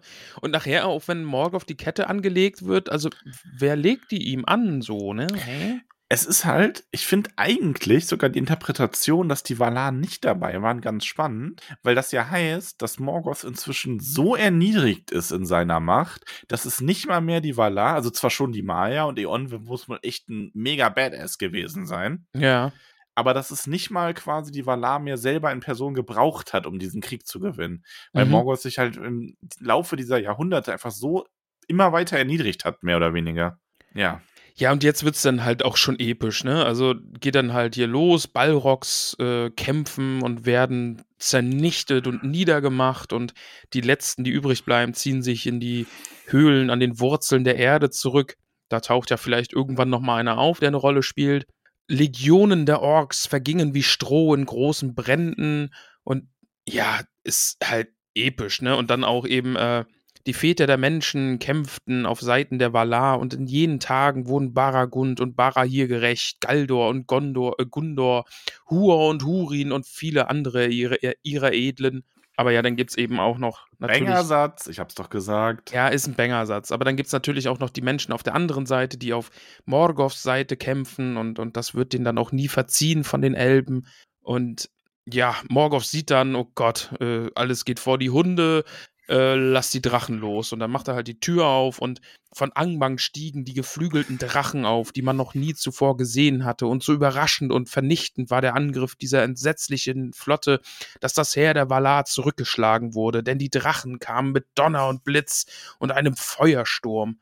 Und ja, geil, ey. Und, und dann geht's halt episch gleich nochmal weiter, ne? Doch Erendil zog herauf, leuchten mit weißer Flamme. Und um Wing Wingilot hatten sich all die großen Vögel des Himmels geschart, Torondor an der Spitze, und er gab eine Sch und es gab eine Schlacht in den Lüften den ganzen Tag lang, eine dunkle Nacht voller Ungewissheit. Äh, Ja, das, das ist halt meine Lieblingsstelle und super geil episch. Also, das, Ja. ist, halt, das ist halt richtig, richtig krass. Erendil erschlägt dann Kalagon, den Schwarzen, den gewaltigsten der geflügelten Drachen und es ist halt schon extrem cool, diese Vorstellung, wie dann, also das ist, glaube ich, auch das, was du meinst, ne? das könnte so auf so einen Schock gemalt sein. Ja, ja, ja. Ähm, wie einfach auf dieser einen Seite diese schwarzen Drachen und Feuersbrunste aufsteigen und auf der anderen Seite dieses strahlend weiße Schiff mit Erendil, mit dem Silmaril und die ganzen Adler und ach, Sorondor, den wir ja auch echt schon gut kennengelernt haben Mhm. jetzt. Ich meine, dazu sagen, Sorondor, ich glaube, zu dem haben wir eigentlich inzwischen mehr Bezug als zu Gwei hier.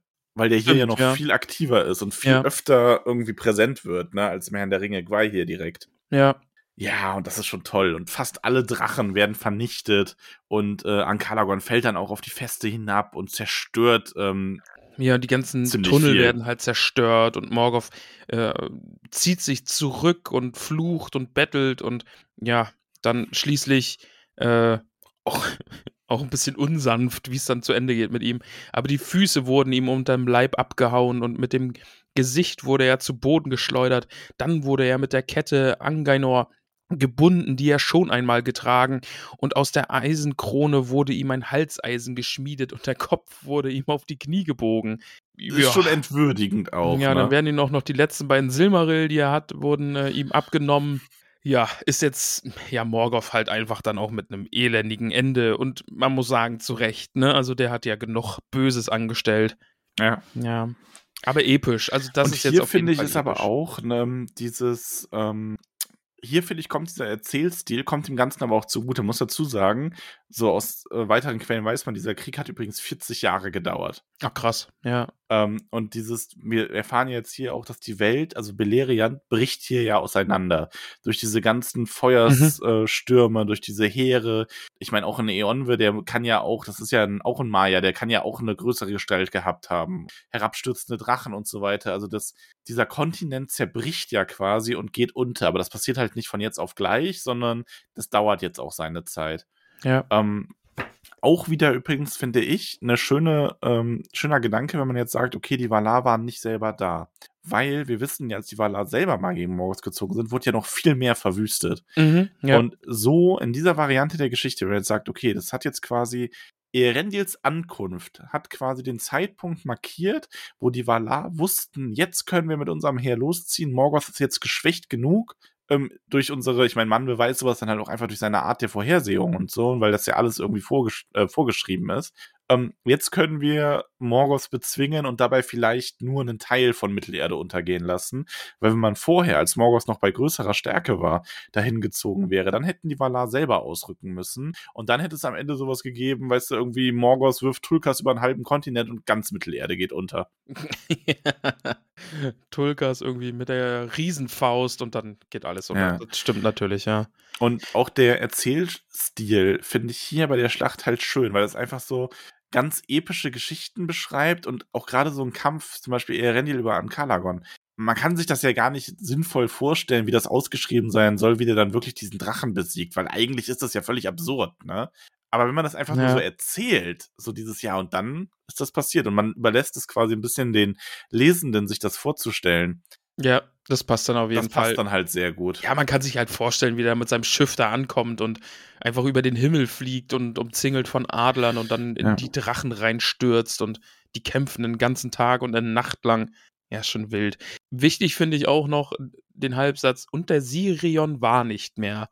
Das fand ich so, oh, den, von dem haben wir jetzt so oft gehört. Ja, Diese, das ist, der war so wichtig, der war so unser Anhaltspunkt, ne? Das setzt wirklich Fluss. so ein bisschen diese Markierung für, okay, jetzt, jetzt ist vorbei. Ja, jetzt ist offensichtlich dieser riesige Fluss, der irgendwie in jedem Kapitel irgendeine Rolle gespielt hat. Entweder ist man drüber gegangen oder man war an einem, an einem Arm des Sirion oder ja, der ist jetzt weg. Dieser große Fluss, den gibt's nicht mehr. Ja. Ja. Ja, und aus den Tiefen kommen die Sklaven, die endlich gerettet werden können. Und ja, also eigentlich Ende gut, alles gut, könnte man meinen. Ja, alles supi jetzt. Ähm, Eonwe hat die Silmaril und will die nach Valinor bringen. Und dann müssen sich erstmal noch, also erstmal kommen dann M&M noch an, die letzten beiden Söhne Fëanors und sagen, ja, schön, dass ihr hier aufgeräumt habt, die gehören übrigens uns.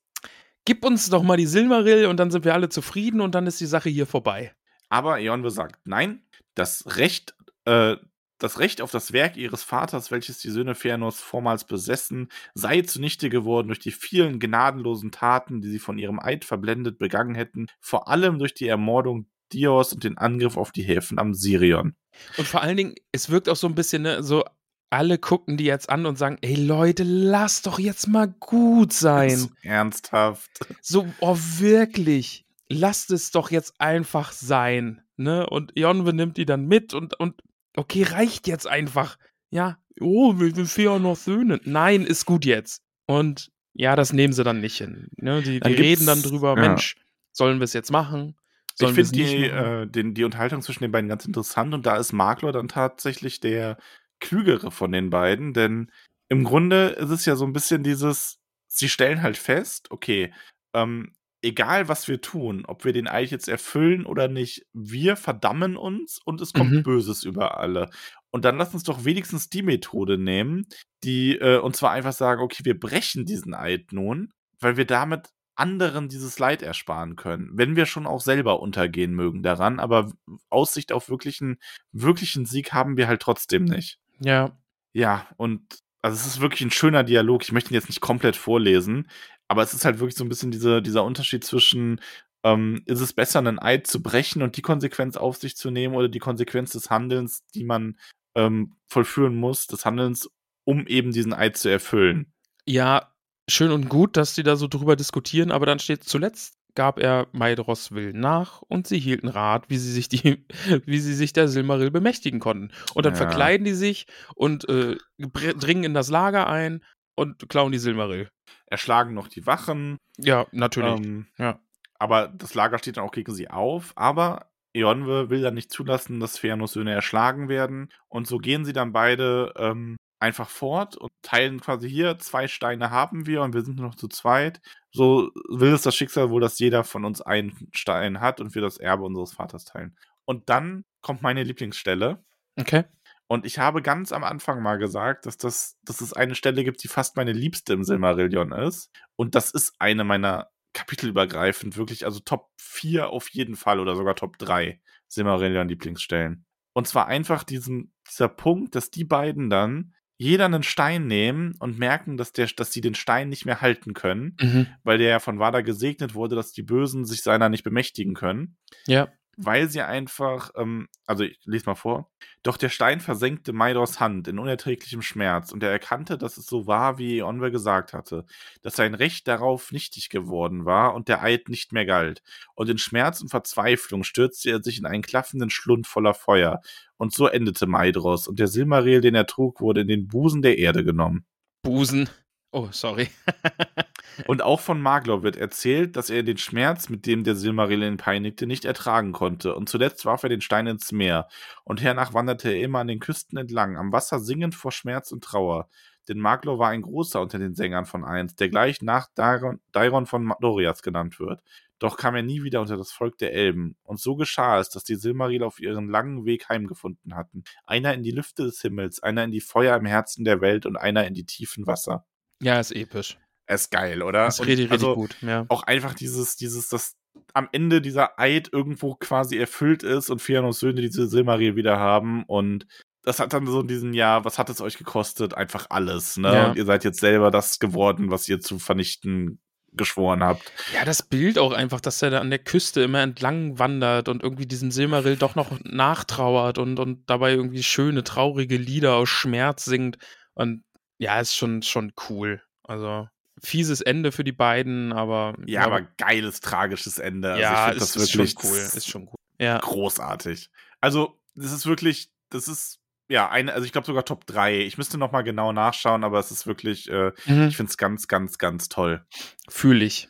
Vor allem jetzt sind die Silmaril auch wieder alle in ihren Elementen quasi und ähm, ich meine, es wird hier ja, also diese ganze Mandos Prophezeiung von der letzten Schlacht, Mhm. die wird hier ja weggelassen. Ähm, in der Vorlage seines Vaters war die sogar drin, aber Tolkien hat halt diese, seine Meinung zu dieser ganzen letzten Schlacht immer noch mal so ein bisschen geändert am Ende. Es ist halt so eine Ragnarök-artige Schlacht, ähm, wo die Welt dann quasi komplett zerstört wird und dann in der zweiten Musik wieder neu aufgebaut, ähm, wo ja viele Dinge passieren sollen, wo ja Turin äh, mit seinem schwarzen Schwert Morgoth endgültig töten soll, ähm, wo Feanor dann seine Fehler einsieht und die Silmaril öffnet und Yavanna das Licht äh, gibt, das in den Steinen ist, damit sie die Bäume neu schaffen kann und so. Ähm, das ist ja wirklich diese Schlacht, wo alle, die gut waren, wieder erweckt werden und gegen alles, was böse war, kämpft. Und eine geile Aussicht übrigens. Also ich finde die, ich lese da immer gerne drüber, aber halt hier rausgelassen, weil es einfach so ein bisschen, ja, Ja. nicht mehr, ähm, man war sich, also Tolkien war sich, glaube ich, selber nicht mehr sicher, wie sehr das am Ende noch Kanon ist oder nicht. Ja, und äh, so ist im Grunde sehr viel Kummer im Triumph auch äh, dazwischen gemischt. Mhm. Und man kommt ohne die Silmaril zurück nach Valinor. Und ähm, die Elben von Beleriand lassen sich dann auf Tol Eressëa nieder. Und äh, die Teleri vergessen ihren alten, vergaßen ihren alten Groll. Und Manwes Liebe wurde ihnen neu gewährt. Und die Vergebung der Valar. Und manche der Elben blieben halt noch in Beleriand, also dann hinterher halt in dem anderen Teil von Mittelerde. Es geht ja fast gänzlich unter, nicht ganz, aber vieles davon. Und wir erfahren natürlich, was wir schon wissen. Kirdan bleibt dort, Celeborn mit Galadriel, äh, Gilgalad und sein und Elrond Mhm. und Elros, die jeweils, also Elrond bleibt ein Elb und Elros wählt das Geschick der Menschen. Ja, und dann ist nur noch die Frage, was machen wir mit Morgoth? Morgoth aber stießen die Valar durch das Tor der Nacht aus den Mauern der Welt hinaus in die zeitlose Leere, und auf jenen Mauern steht eine ewige Wache, und an den Grenzen des Himmels wacht Erendil. Ja, der ist jetzt, der, Morgoth ist raus. Den haben sie jetzt einfach vor die Tür Ja. gesetzt. Also so vor die absolute Tür. Also Morgoth ist vielleicht raus. Die lügen aber, die Melkor, der Mächtige und Verfluchte, Morgoths Baugliere, die Macht von Hass und Furcht, in die Herzen von Elben und Menschen gesät, äh, sind eine Saat, die nicht stirbt und nicht vernichtet werden kann. Und von Zeit zu Zeit treibt sie neue Sprossen und wird ihre dunkle Frucht tragen bis zum letzten Tage. Ja, also alles, was jetzt irgendwie noch passiert, hat AfD. Was? Entschuldige. Gesundheit. Ähm, ja, alles, was Morgoth jetzt so gemacht hat in, den, in der ganzen Zeit, trägt jetzt quasi seine Früchte in dem, was jetzt alles noch kommt. Ganz tollkühn. Hast die AfD. Ganz tollkühn. Hast die AfD. Ach ja. Was, wer hat das gesagt? Ey, ganz kurz, ne? Wie witzig ist es denn jetzt bitte, dass die jetzt die Weidel irgendwie selbst auf dem Schirm haben und sagen, die ist vom Verfassungsschutz? Die, Echt? Ja, die AfD-Leute, die fressen sich jetzt gegenseitig irgendwie auf. Geil. Ich hoffe. Ich, ich weiß gar nicht, wie genau das irgendwie, irgendwie gab es ein Bild, wo die irgendwem, ich weiß nicht, hat die jemanden, der in Zusammenhang mit Merkel steht oder Merkel selbst oder so. Jedenfalls gab es irgendwie ein Bild, Alice Weidel hat den falschen Leuten die Hände geschüttelt und jetzt ist die vom Verfassungsschutz, sagen jetzt die eigenen Leute. Ey, das sind Ah, alle das so verrückt, ey. Ja. Ja. Morgoth hat die alle verrückt gemacht. Ja. Oh Mann, ey. Aber ja, das war das Ende des Silmarillions. Ja, also erstmal äh, Fragen aus dem Internet. Frogomoy. Frau mal, jetzt muss ich aber ganz weit zurück. Eieiei. Eieiei. Eieiei.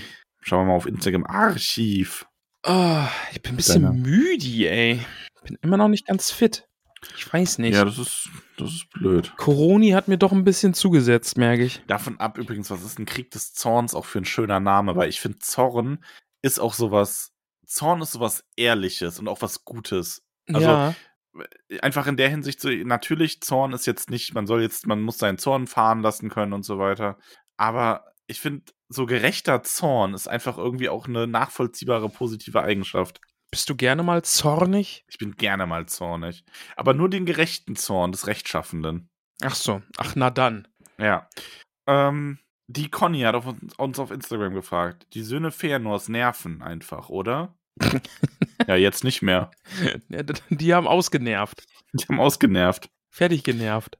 Ähm, der Tobi fragt, ziemlich episches Ende für diese Geschichte, oder? Ja, ich Yep. mag's sehr. Also ist schon sehr, sehr gut. Ja. Ähm, Sophie fragt, was ist eure Meinung zu Mai- Maedros, Maedros und Magdos finaler Entscheidung? Kann man äh, sie moralisch, kann man sie moralisch für ihr Handeln verantwortlich machen? Und wenn ja, fällt das Urteil zu Magdor leichter oder schwerer, weil er sich offensichtlich der Schwere seiner Verbrechen bewusst ist und diese trotzdem begeht? Ja, äh, PS finde wenig Figuren in den Tolkiens Legendarium faszinierender als M&M. Ja, ich, also ich mag den Dialog wirklich sehr. Ähm, lest den. Also auch wenn, es gibt ja auch Leute, die hören einfach nur so die Zusammenfassung von uns, aber der Dialog ist wirklich gut. Lest den ruhig mal, weil das äh, schon wirklich so in dieses Philosophische reingeht, wenn man an diese Eide glaubt in so einer Welt. Wie sehr verpflichtet einen das dann dazu und wann ist der Punkt, wo man sagt, jetzt ist aber auch mal gut, wir machen damit nur Unsinn. Ja.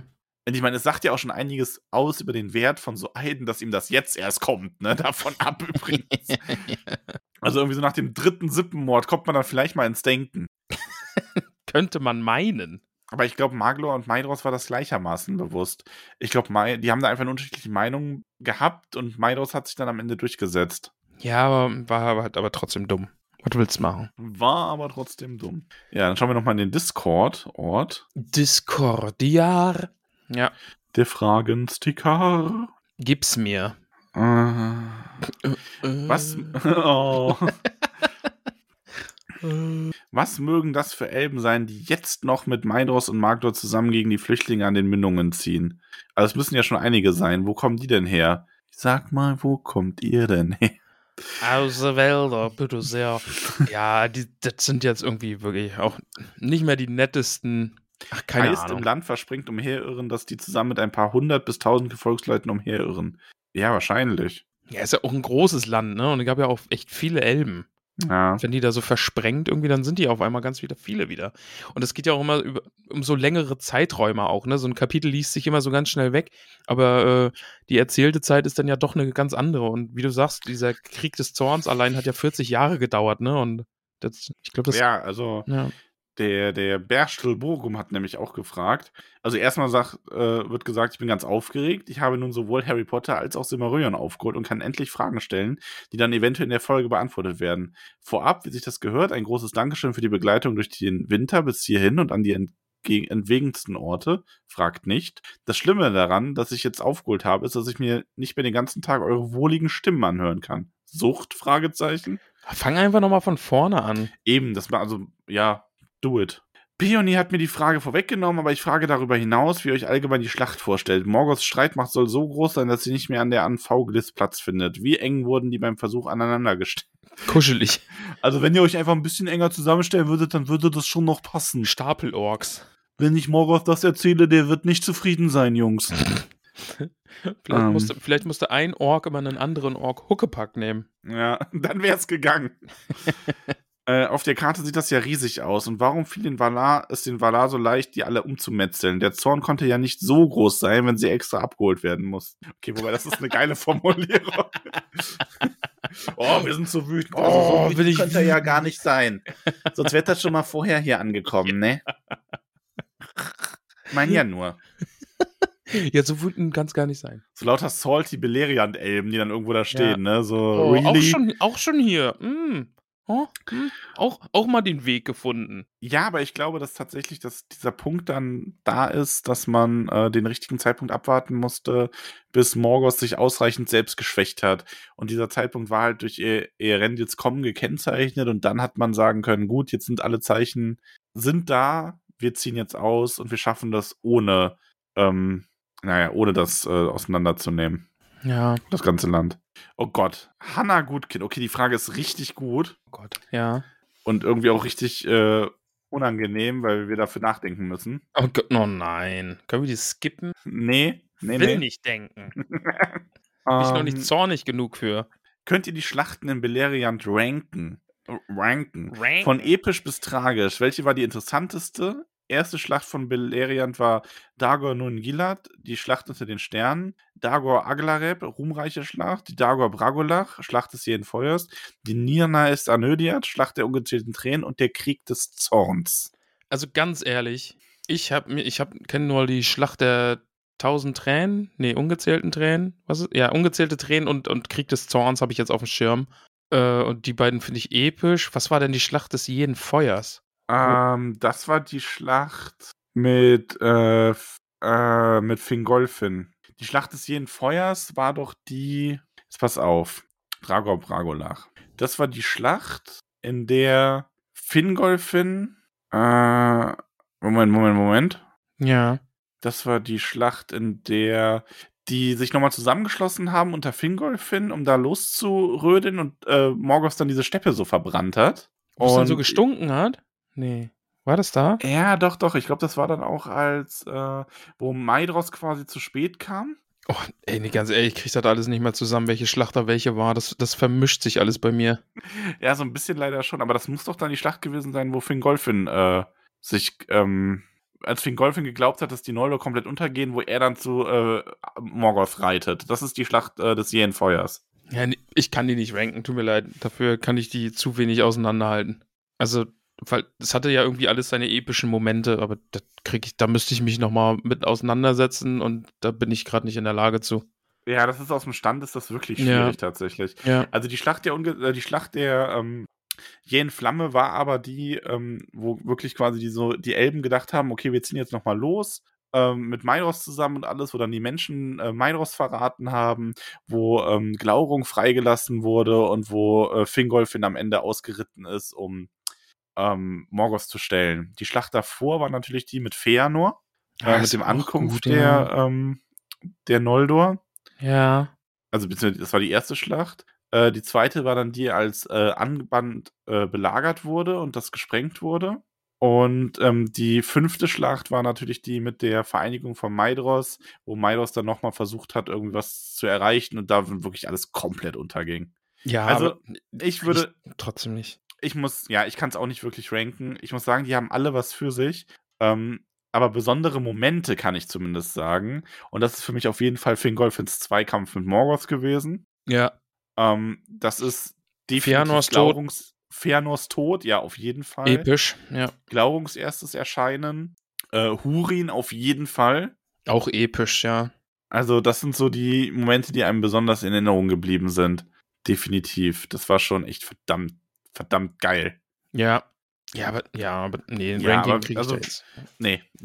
Sorry. Hanna.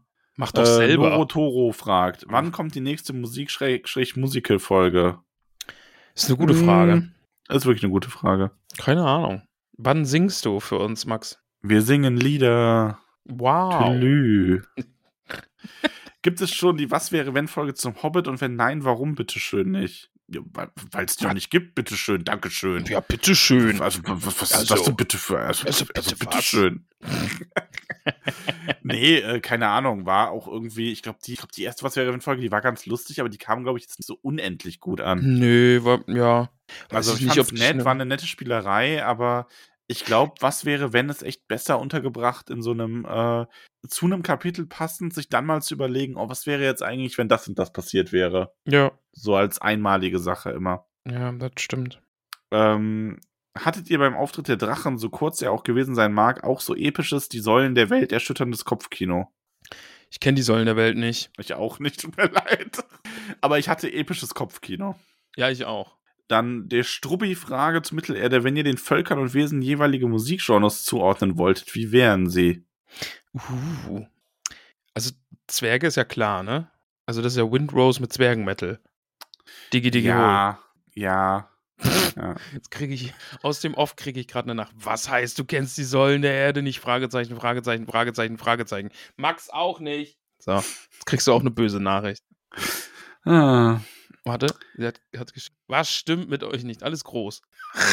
Okay, wow, ist wohl Nachholbedarf. Ja, da. offensichtlich. Ich weiß nicht mal, was das ist. Die Säulen, ich muss auch mal ganz kurz Ken. Follett, doch, ja, doch, sag mir was. Ken Follett hat meine Mama immer so viel gelesen. Ken die Säulen der Erde. Ich google das jetzt mal kurz. Das ist ein historischer Roman von Ken Follett, der im mittelalterlichen England des 12. Jahrhunderts spielt.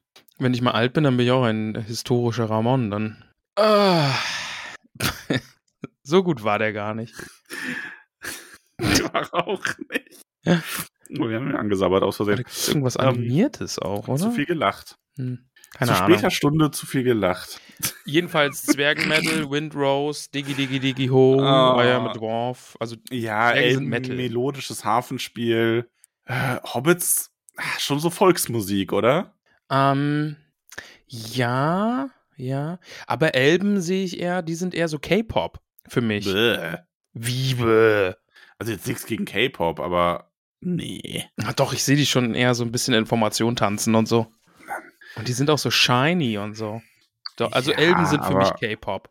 Zwerge sind für mich Metal, speziell äh, Zwergenmetal. Hobbits sind, ähm, okay, ich muss mir das kurz bildlich vorstellen. Ja, beantworte du einfach die Frage. Du hast da sehr starke Meinungen und mir ist das zu dumm, dir da Ich, Regeln ich überlasse dir das, du kannst ja auch, du hast ja Nee, gerade schon nee, gesagt, Hobbits schon sind für okay. Volksmusik. Nee. Nee, nehme ich zurück. Warum hast Die sind, was immer du sagst. aber ich, du, Nee, ist schon okay. aber ich, ich mach dir deine Meinung ja gar nicht mehr madig. Was denkst du denn, was Zwerge für Musik sind? Nee, Jetzt mach schon. nee, K-Pop. Uh, ich bin zornig. Ich fahr gleich übers Meer. Okay. Ja, dann mache ich es halt. Also Zwergenmetal, Elben sind für mich K-popig. Hobbits sind. Nee, Volksmusik ist für mich zu einfach, Max. Es tut mir leid. Ähm, Tut mir Hobbits. leid, dass die richtige Antwort zu einfach ist. Schwer. Menschen. Ah, oh, da müsste ich jetzt auch ein bisschen drüber nachdenken. Also so die offensichtlichen Sachen. Was sind denn Orks? Orks sind Gabba. Nee. Irgend, irgendwas elektronisches, fieses. So. Kennst du, Max, äh, du bist ja auch nicht so jung mehr. Kennst du noch die CDs Thunderdome? Hm, ja, sag mir was. Das ist was aus meiner Kindheit. Das waren irgendwie immer diese komischen Techno-CDs, die so waren. Das ist vielleicht, vielleicht ist das so ein bisschen orkisch. Deiner Kindheit gab es doch noch keine CDs, oder? Ja, in meiner Jugend. ja, das passt. Oh Gott, bin ich alt, ey. Danke dafür. Oh. Jetzt fahre ich gleich zornig Gib übers mal, gib, Meer. mal, gib, gib mal heutzutage einem äh, Jugendlichen eine Kassette und einen Bleistift. Der weiß nicht, wofür das gut ist. Äh, jetzt, Max, nee, wir müssen jetzt bitte nochmal zusammenarbeiten. Wir brauchen jetzt noch ein Genre für Hobbits. Äh, Volksmusik ist mir zu einfach. ähm, So, Dudelsack. So Irish Folk hätte ich jetzt auch gedacht. So, so ja. ja, ja, maybe. Ja. Also dir ist Volksmusik quasi zu einfach, also irische Volksmusik. Ja, wenn, Okay. wenn, man, wenn man Volksmusik sagt, dann, dann denke ich ja. Witte, witte, witte, diddle, Sämtliche Volksmusik ist entweder Hütti Hütti oder atemlos. Anders geht's nicht. Ja, dann sag mir jetzt, du hast jetzt den Auftrag, schick mir ein Volksmusiklied, was jetzt nicht irgendwie Hütti Hütti ist. Was zählst denn du da rein? Ja, weiß ich nicht. Ja, siehste. also bitte. Ah, die Lieder der Hobbits. Hier, Lied vom grünen Drachen. Ja, ja, okay. Sehr gute Frage, aber da müsste ich jetzt auch länger drüber nachdenken, um da eine befriedigende Auch hier Antwort zu gute finden. Frage, aber wir sind zu dumm. Ja, und es ist zu spät und ich bin angeschlagen. Aber ja, hört alle Windrose, Diggy Diggy Hole, das hilft. Und schmeißt mal wieder beim Autofahren die Thunderdome rein und dann. Noch ein CD-Spieler, falls ihr sowas noch habt. Ah, in euren Wir müssen das Discman mit Kapitel noch Antischock. bewerten. Achso, ja. Wie viel gibst du denn? Rate mal. Fünf. Damit das Discord wieder brennt. Ja, aber mit jeder Hand. Fünf mit jeder. Oh, jetzt habe ich tatsächlich auf meine Hände geguckt. Zehn, ja, ja, ich auch. Schön, war, Er ist schon geil, oder? ja, war, war Ein schon. schöner Abschluss. Ist, ist epischer Abschluss gewesen jetzt.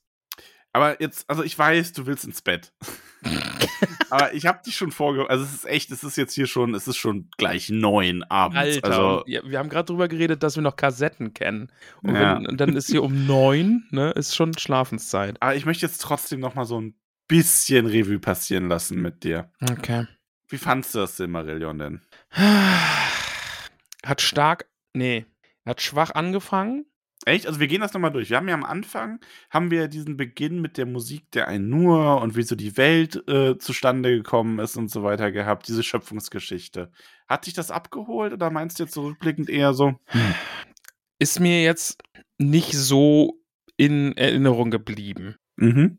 Ich sag mal, ist okay gewesen. Jetzt so in Nachbetrachtung. Mhm. Ne, also Valar, Maya, Feinde, bla bla. Und dann ging es ja ins Silmarillion. Genau, dann hatten wir ja so diesen, diesen Anbeginn der Tage, dann hatten wir das Kapitel mit Aule und Yavanna. Ich fand das sehr Das war großartig. cool, ja. Ja. Wir haben die Elben, die erwacht sind, Melkor, der gefangen ja. genommen wurde. Also ich gehe gerade wirklich die Kapitel so ein bisschen durch. Äh, wir haben das erste Mal Thingol und Melian gehabt. Ja. Ähm, wir haben dann so diese Geschichte über die Elben gehabt, so ein bisschen dieses hier, wer es wer. Das war dann wieder so ein bisschen schwächer. Und dann, Und dann ging's- Feanor. Dann Mm. ging es los mit Feanor und mit den äh, Silmaril und der Verdunklung Valinors und der Verbannung. Und Das war alles ähm, schon ganz schön episch. Also das waren ja auch diese ganzen Epic-Momente dann einfach, ne? Also diese Metal-Sachen, wo man so. Ja, da war noch so mehr so Aufbau. Wir hatten ja dann noch so ein bisschen was über die Sinder und wir hatten das Kapitel über Sonne und Mond, was ich immer noch irgendwie cool finde, weil es einfach ein cooles Wordbuilding ist. Ja, Da okay, ging es halt so ein bisschen von den Menschen, aber dann kam halt so die Rückkehr Genau, von das der ist dann Noldor und natürlich- das war dann so ja. bam. Das ist natürlich Bamsor, auf jeden Fall. Ähm, dann hatten wir dein, wie ich glaube, Lieblingskapitel mit äh, von Beleriand und seinen Reichen. Oh ja, das war, also da gebe ich um Nachbetracht auch einfach eine 12. Also das war ja richtig, richtig gut. Boah, war das ein Stinker, ey. Oh, das war das, wo einfach nur beschrieben wurde, ja, da ist das. Und dann gibt es diesen Fluss. Und so lautet der Name des Nebenflusses. Und so lautet der Name des zweiten Nebenflusses. Ja, das war langweilig. Ähm, und dann ging es halt weiter mit den Noldor. Wir haben dann was, was von Maiglin erfahren, über die ersten Menschen. Und das war dann noch so ein bisschen so Aufbau, das war gut. Und dann kam halt vom Verderben Belerians und von Fingolfins Ende. Stark. Und ja, also, also Finn, also, ja. Das war, das war stark, Also. ja. Und dann natürlich Beren und Luthien. Würdest du sagen, Bären Lucien Lieblingskapitel? Ja. Ja, bei mir auch. Also mit, äh, ich muss sogar sagen, mit Abstand. Mhm. Also ich, Al- Also, ich glaube, Stellen, einzelne Stellen und Momente sind epischer, aber als Kapitel und als, als Geschichte so für sich fand ich das schon äh, deutlich, deutlich über allem. Also ich habe ja schon so ein bisschen äh, meine Top hier ne, gelistet. Ja, Meine Top drei Momente im Silmarillion. Ich möchte sie jetzt festlegen. okay. Auf Platz drei. Maedros und Maklo erlangen die Silmaril und verbrennen sich daran und stürzen sich dann entweder mit ihnen oder werfen sie ins, den eine wirft ihn ins Meer, der andere stürzt sich damit ins Feuer. Mhm, episch. Teil zwei, also oder Platz zwei, Fingolfin stellt sich Morgoth gegenüber. Mhm. Platz eins, dieser eine Moment, der da heißt, Kapitel 19 von Bären und Luthien. ja, das ist eine richtig gute Stelle. Eine ne bisschen längere Stelle, Ein bisschen längere Stelle. aber ja, Beren Ah, und Luthien ist, schon wirklich, wirklich stark. Also das ist wirklich für mich so das, was ich im Silmarillion nochmal so einfach so diesen einen Punkt höher setze als alle anderen Kapitel. Aber ich muss so im Nachhinein, muss ich auch sagen, Turin, alles so um Turin ist in Nachbetrachtung, ich habe da wirklich diese Katharsis, das, was der namenlose Historiker gesagt hat. Ich, ich habe das erlebt und habe es jetzt irgendwie doch als ein schönes Erlebnis in, in Erinnerung Die abgespeichert. Kinder Hurins quasi. Ja, ja, Bist du, bist du froh, dass wir das Buch gelesen ja, haben? schon. Echt? Ja. Okay. Also im Na ist zwischenzeitlich war es wirklich nervig, weil es einfach nur depressiv und super traurig war alles. Aber jetzt wirklich im, im Nachhinein habe ich jetzt dieses, ja, es war gut und es ist doch irgendwie Mhm. episch in dieser Traurigkeit und, und in dieser Verzweiflung, die da die ganze Zeit geherrscht hat.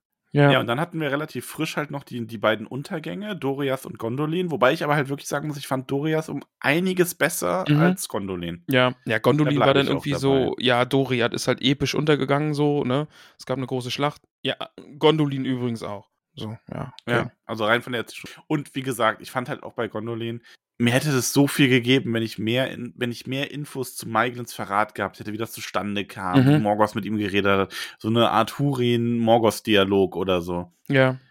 Ja, und dann aufgehört hat jetzt die Quenta Silmarillion natürlich mit einem Banger. Also, Ich muss auch sagen, also ich, ich habe jetzt kein direktes Ranking im Kopf, aber Erendil ist ganz, ganz weit oben. Den, das, ich finde die so Story von den um den Figuren einfach, her, Ja. oder? Ja, ich finde das, diese Idee, dass es diesen Seefahrer gibt, der es nach Valinor schafft und als Lohn dafür quasi mit einem Simmerill an der Stirn über den Himmel zieht und jetzt sogar in Mittelerde noch gesehen wird und, so- so ein Hoffnungsbringer ist, das finde ich episch. Das mag Mhm. ich. Gefällt mir echt.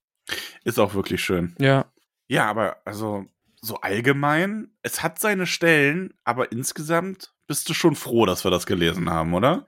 Ja, gehört halt einfach auf meinem Nerd-Werdegang einfach dazu, glaube ich, dass ich jetzt behaupten kann, ich habe Silmarillion gelesen. Also, ja, es ist, glaube ich, einfach ein Meilenstein in meiner, mit meinem Fandom.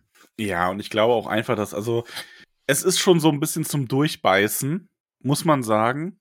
Aber ich finde es halt auch wirklich, es hat einfach unglaublich gute Stellen. Ich muss auch ganz ehrlich sagen, wenn es da draußen jemanden gibt, der sich so in seinen Sessel setzt und sich das Silmarillion nimmt und denkt, Mensch, da lese ich jetzt einfach mal drin rum und äh, ich, also der fängt so vorne an und liest dann einfach das Silmarillion. Und dann frage ich dich, was stimmt mit dir nicht?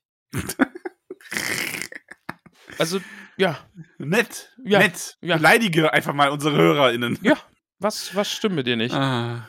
Ja, aber- eben, weil was ja. stimmt mit dir nicht, dass du nicht zwischen jedem Kapitel unserer Folge hörst?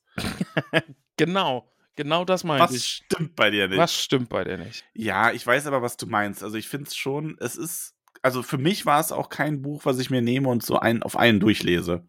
Nee, sehe ich gar Ähm, nicht. gerade weil die Kapitel ja so einzelne Geschichten teilweise sind. Aber ich weiß auf jeden Fall, dass wenn jemand zu mir sagen würde, ja, ich habe da schon Interesse, aber ich weiß nicht, dann würde ich schon sagen, du, nimm dir einfach ein Kapitel alle zwei Wochen oder so Ja, und hör dann die Podcast-Folge dazu und dann macht's, glaube ich, auch wirklich Spaß. Ja, also ich glaube, wir sind da eine gute Begleitung zu, ohne uns da jetzt irgendwie selbst zu loben. Aber tun wir schon, weil Aber schon, ja. look at us. Look at Ich me, posiere look gerade so ein bisschen, aber sieht leider keiner. Ach, ja, Schön ist es. schee.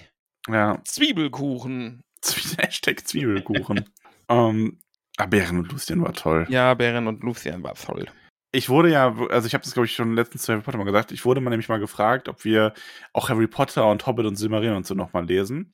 Ja, Und ich habe gesagt, nein, also wahrscheinlich nicht. Aber ich kann mir schon vorstellen, irgendwann nochmal mit dir Bären und Lucien zu lesen, beispielsweise. ja. Oder einfach so epische Stellen nochmal durchgehen.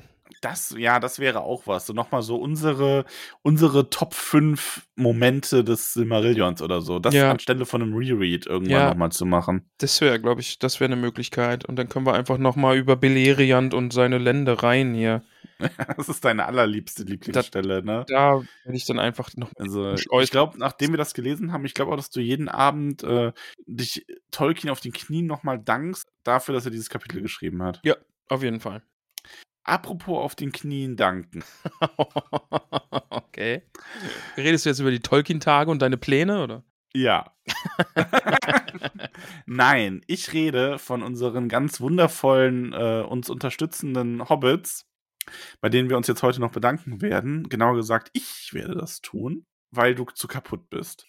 Und ich auch einfach mal wieder dran bin, würde ich sagen. Ja, weil ich ja das letzte Mal gerügt wurde, dass, da Leute irgendwie. ich fand's lustig. Also, du hast dich schon irgendwie gedrückt, ne? Du hast dir hier quasi Alexa die Liste vorlesen lassen. Aber ich muss zugeben, ich fand's lustig. Ich hab gelacht. Ja, war, ja, was willst du machen, ne? Also, war, war witzig. Ja, und es waren ja jetzt auch nicht alle so entsetzt. Also, es gab schon so ein, zwei, wo ich mir gedacht habe, skip es halt, wenn du es so schlimm findest. Ja. Also, weil keine Ahnung. Das ja, das verstehe ich auch immer nicht. Also ich, ich erlaube mir ja hier und da mal einen Spaß mit dieser Namensliste, ne? Und dass mir dann immer Leute irgendwie mich markieren im Discord und dann immer so tun, als hätte ich sie um die Namensliste betrogen. Also. Ja, gut, machst du ja auch. Ja, aber bitte. Also, ich habe übrigens, äh, ich hab, wir haben ja in der Harry Potter-Folge letztens so aufgerufen, uns doch mal bei Apple Podcast eine Bewertung zu geben oder generell uns zu bewerten. Und wir haben eine neue Bewertung, und zwar eine Ein-Sterne-Bewertung. Und äh, die Bewertung haben wir Nadine von den Butterbiers zu bedanken. Anders kann ich es nicht sagen. Ja. Ähm, also erstmal äh, Spitzname Spitz, Spitz, Spitz. Hat geschrieben, Beste, wo gibt. Das dafür Dank. Aber es wurde auch geschrieben, warum E? Ein Stern. Warum ist Tolkien plötzlich eingeschränkt? Ja, danke, Nadine. Ja, weil Nadine hat für die E's gesorgt. Ja. Nadine äh, erzählt hier immer solche Dinge und dann, dann, dann muss man der Folge ein E geben. Dann müssen wir ja. jetzt alle durch. Aber ja. Aber naja, Ach, das vielleicht so viele ist schöne... ja irgendwann nicht mehr auf der Startseite bei Apple und ich muss nicht mehr jeden Morgen weinen, wenn ich das sehe. Genau, es sind ganz viele andere schöne Bewertungen. Das stimmt. Ja.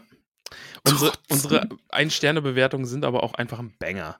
Ja, das stimmt, die sind beide gut. Ich möchte nicht dazu auffordern, dass Leute Ein-Sterne-Bewertung geben, aber. Nee, bitte nicht. aber, aber die kann man schon wirklich irgendwie so als, als Sternchen tragen, oh, als Silmarill ja auf der Stirn. Also, ein-Sterne-Bewertungen, muss ich aber auch sagen, bei Podcasts finde ich ja eh schwierig. Weil, also ich bin eh jemand, ich bewerte Sachen nicht schlecht im Internet. Ja. Weil du den Leuten halt damit nur schadest. Außer das ist jetzt irgendwie, weiß ich nicht, wenn jetzt Alice Weidel im Podcast mit Donald Trump macht, wo sie über Außenpolitik äh, philosophieren oder so.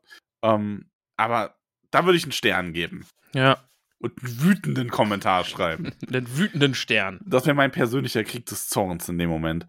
Aber ansonsten, und ich habe jetzt auch letztens ähm, zum Beispiel Weird Crimes, habe ich ja schon mal von erzählt, dass wir das hören. Ne? Ja. Das macht ja vis-à-vis mit der Ines äh, an, an, Jol, an Anjoli, glaube ich, ja. Mhm. Ja.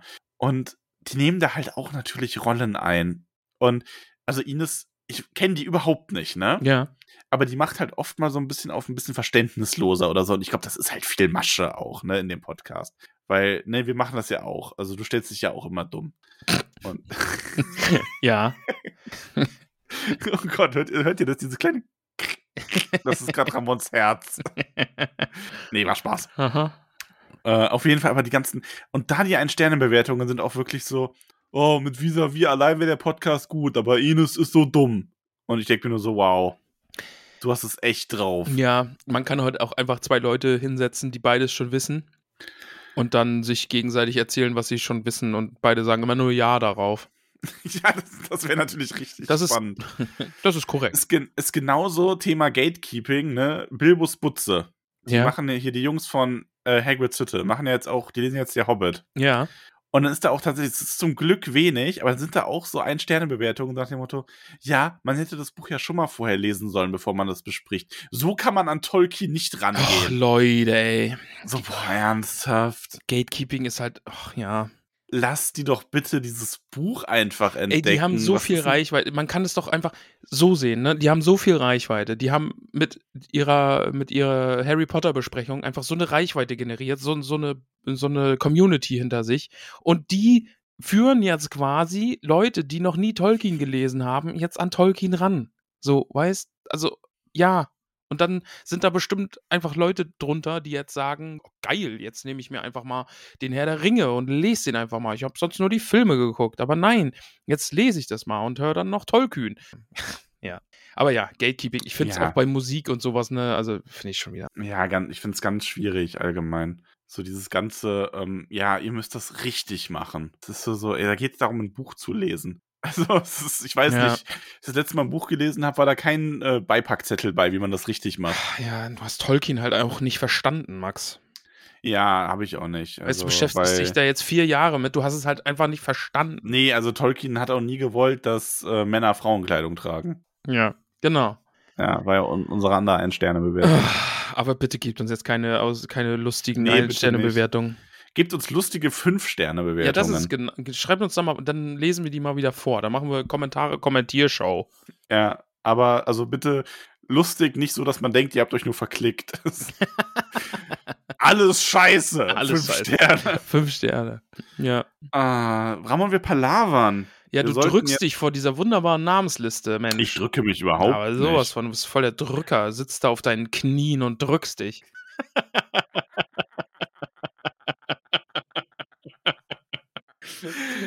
und ich möchte, mal, ich, möchte, ich möchte mal sagen, ich kriege jetzt hier die ganze Zeit Discord-Nachrichten, ja, und alles, was ich hier sage, wird jetzt nur kommentiert noch. Schön. Was wird denn da so kommentiert? Du drückst dich doch auch, Tränen, Lachsmiley. Ja, gut, stimmt aber auch. Nein. Liebe Hobbits, äh, vielen Dank für eure Unterstützung auf Steady. Ihr helft uns damit sehr und äh, sorgt dafür, dass wir weiter schön uns dick essen können und ein Dach über dem Kopf haben. Ähm, und wir bedanken uns dafür ganz herzlich. Vor allem heute bei den Hobbits bei Margarete Rebfeld von Tuckhang, Peony Krötfuß, Tabitha Bolger, Willibald und Willibert Lochner von Tuckbergen, Mimosa Krötfuß, Elanor und Vidi Sch- Vid Wer? Elanor und Vido Stolznacken, Gorbulas Unterberg von Froschmoorstetten, Dudu Sackheim Straffgürtel, Bungo und Polly Tuck von den Großmials, Borgulas Brombeer von Weidengrund, Flora Dachsbau, Rosi Posi Oberbühl, Milo Gamci, Lalia Rodi Fromula Oberbühl von Neuhausen, Asphodel Hüttinger, Reginald Starkopf, May Stolzfuß, Lotho Bolg, Marcho Pausbacken, Beutlin, Panteleon Braunlock, Gerion Krötfuß aus Michelbing, Friedegunde Beutlin, Donamira Taufuß, Menta Tunnelich, Veneranda Gamschi Tuck von Wasserau, Myrtle Brandibock, Longo Stolzmed, Primula Weitfuß, Rosalie Gutlied, Dora Zweifuß, Gerbert Nimmersatt, Ingeltrud Langwasser, Semolina von den Dornhügelchen, Mindy Braunlock, Lenora Gruber, Ehren Silberstrang, Kalamitia Tunnelig, Ellenrad Sandigmann, Berenga von den Dachsbauten, Esmeralda Haarfuß von den Dachsbauten, Merofle Tunnelig, Ebrol Füttinger, Olivia Unterberg, Mero Baudes Grünberg, Alicia oder Sackheim Straffgürtel, Ingomer Sturbergen, Krodichildes Leichtfuß aus Michelbinge, Kunegund Matschfuß, Notgar Schleichfuß, Munderik Pfannerich, Richomere des Krummelbeug, Kind Otto Flusshüpfer, Adalbert von den Weißen Höhen, Mirabelle Altbock aus Bruch, Skudamoor Langwasser, Radegund Schönkind, Mantissa Tunnelig, Mirna Gamschi, Blesinde Sandigmann, Natalia Labkraut, Ingetrude Schleimus, Rudi Bert vom Waldende, Waldrader Gruber, Argegund Brandibock aus Bockglatt. Oh, meine Zeit ist verrutscht. Ähm. ähm, ähm, ähm, ähm, Ich ähm. warte eigentlich nur auf Texas, Max. Alles gut. Grim, Altwindsfuß, Nips, Brandibock aus Bockland, Ruminia Stolper, Cialura Unterberg von den Froschmoorstädten, Audowald, Hornbläser, Bertuan, Grommelbeuch, Lisha Gutlied, Doteria Nochduck, Charik und Charadok Langwasser, Liotgarde und Pippin Kleinbau aus Michelbinge, Grimalda Taufuß, Jilly Starkopf, Posko Mankott, Bauto Nordtuck, Molly Braunlock, Willimar Stolzfuß, Brutli Brombeerdorn, Pfarrer Maggot, Estella Labkraut, Bertha Grünhand, Alia Hornbläser, Salvia Winzfuß vom Waldende, Burgunde Unterberg, Griffo Gruber, Karamella Sandheber aus Michelbinge, Zweifuß Discord-Schreiberin, Auberge Braunlock aus Bockland, Klossinde Hopfsinger, Hopfsinger, Gute Gamschi, Alisa Gruber, Ermenberger, Altbock aus Bruch, Gudula Gutkind, Heuderik Stolznacken, Sventibold, Sandigmann, Pankras Matschfuß, Bosco, Hornbläser, Stolzfuß, Tell me why. Ogivia Gutkind, Gorender Zweifuß aus Michelbinge, Fullrad, Tunnelig und Hildeburg Flinkfuß. Wo sind da so viele Lücken gerade drin? Habe ich irgendwas mit der Liste falsch gemacht? Wenn ich euch, wenn ich euch nicht vorlese, dann sagt mir mal Bescheid. Dann ist das irgendein Fehler gerade. Ha. Egal. Werden wir auf den Grund gehen.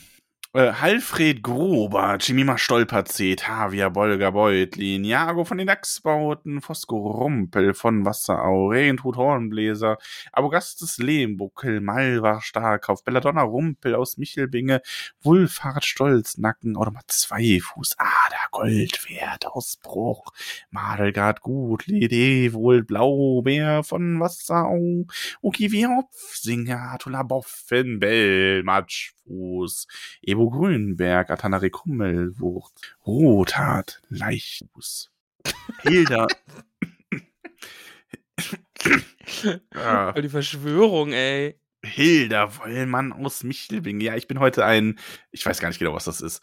Es ist auf jeden Fall in Begleitung von Ginella Gruber und Sierra Flusshüpfer, Becker Braunlock, Grimbald Sandheber aus Bruch, Lanfrank, Stolperzee, Bertha Altbock aus Michelbing, Gundobald Brombeerdorn, Shelby Goldwert Starkopf, Jenna Eichburg, Gariwald Tucke Brandibock, Delaney Hopfsinger, Elswit Weizfuß, Basina vom Dorf, Entina Wollmann, Sarai Langfuß, Humbert Stolperzee, Itta Sandheber Grummelbeucht, heute Linde Wollmann Tuck, Sierik Haarfuß, Gudule Tunnelich, Wulfe Gundes Grummelbeuch, Wühler, Taurengrö, Oh Mann.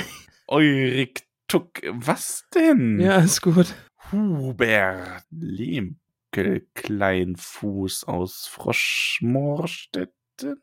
Roslin Zweifuß, Gunzer Hornbläser Tuck, Nitrat Boffen, Marissa Goldwert aus Bruch, Leufried Gruber, Takinos Sturbergen aus Michelbinge, Cori Braunlock, Terry Rumpel aus Wasserau, Amanda Sackheim Beutlin, Pearl Maggot, Birinus Rumpel, Henning vom Waldende, Rathold vom Waldende, Livella Nord, Tuck, Gurswinde, Sackheim Beutlin, Leodeger Haarfuß von Wasserau, zusammen mit Priamus Haarfuß von Wasserau, Balderek Grummelbeuch, Quenstolznacken, Meira Gutleib aus Froschmorstetten, Dino das Dachsbau, Jago Tuck Brandibock, Radogund Rumpel, Gudule Gamschi, Halinard von Schlammhügelchen, Kunegonde Hüttinger, Karambo Oberwil von Neuhausen, Imnion von Wasserau, Alfrieda Krötfuß, Ferembas, Krummelbeuch, Joveta Langwasser, Armand Rebheld, Rebfeld von Tuckhang, Halfa vom Dorfende, Gorbert Altbock aus Bruch,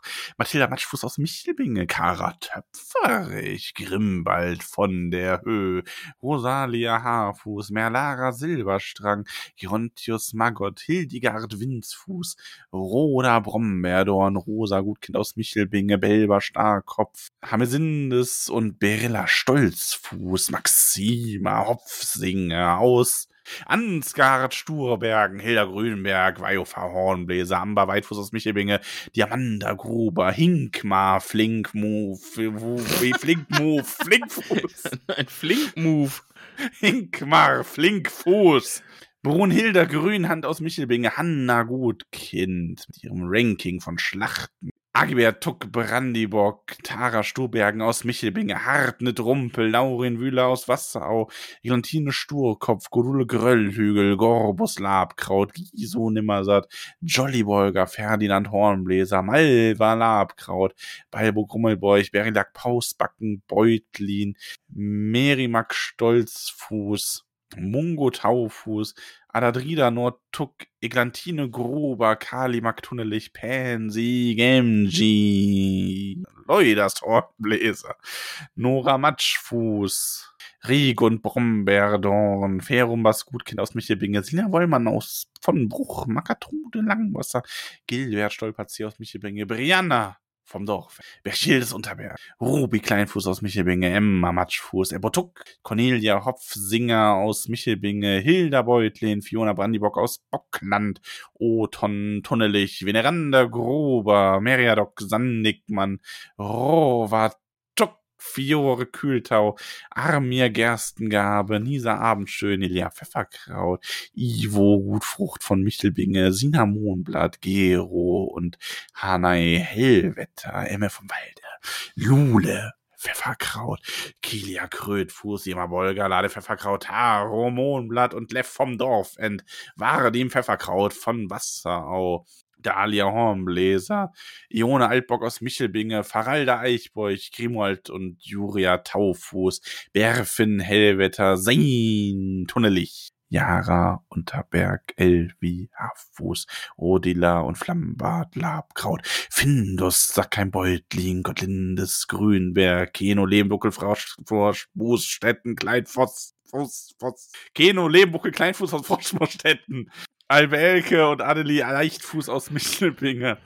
Hadubrand, Gamji, Tuck von Wasserau, Tiatil, Dachsbau, Schöntraut, Weitfuß, Euslakinus vom Dorfend, Albrune Rumpel, Ameria Nimmersatt aus Michelbinge, Madelgarda, Grummelbeuch, Jurik Leichtfuß, Alabinsfuß, Alradia vom Fluss, Moran, Gamschi, Ingetrude, Ingunde, meine ich, Bromberdorn, Bingo, Kleinbau, Pfefferkraut aus Michelbinge, Alavis von der Höhe, Giasa Langwasser, Lenz Eichbräuch, Liko Gutkind, Ivo Matschfuß, Crisper Silberstang, Tilia Tuck Brandibock, Albo Langfuß, Lillebrohr Wollmann Tuck, Betuala Betula, Gutkind aus Michelbinge, Aronia vom Fluss, Nopp Lavandula Geröllhügel, Prini Rumpel aus Michelbinge, Camelia Tuck von den Großmials, Daphne Gruber, Rigorstall, Camelia Haarfuß von Wasserau, Penula Sturbergen und Laureola Sturbergen, Oh, Moos Windsfuß, Altessima, Sackheim Beutlin,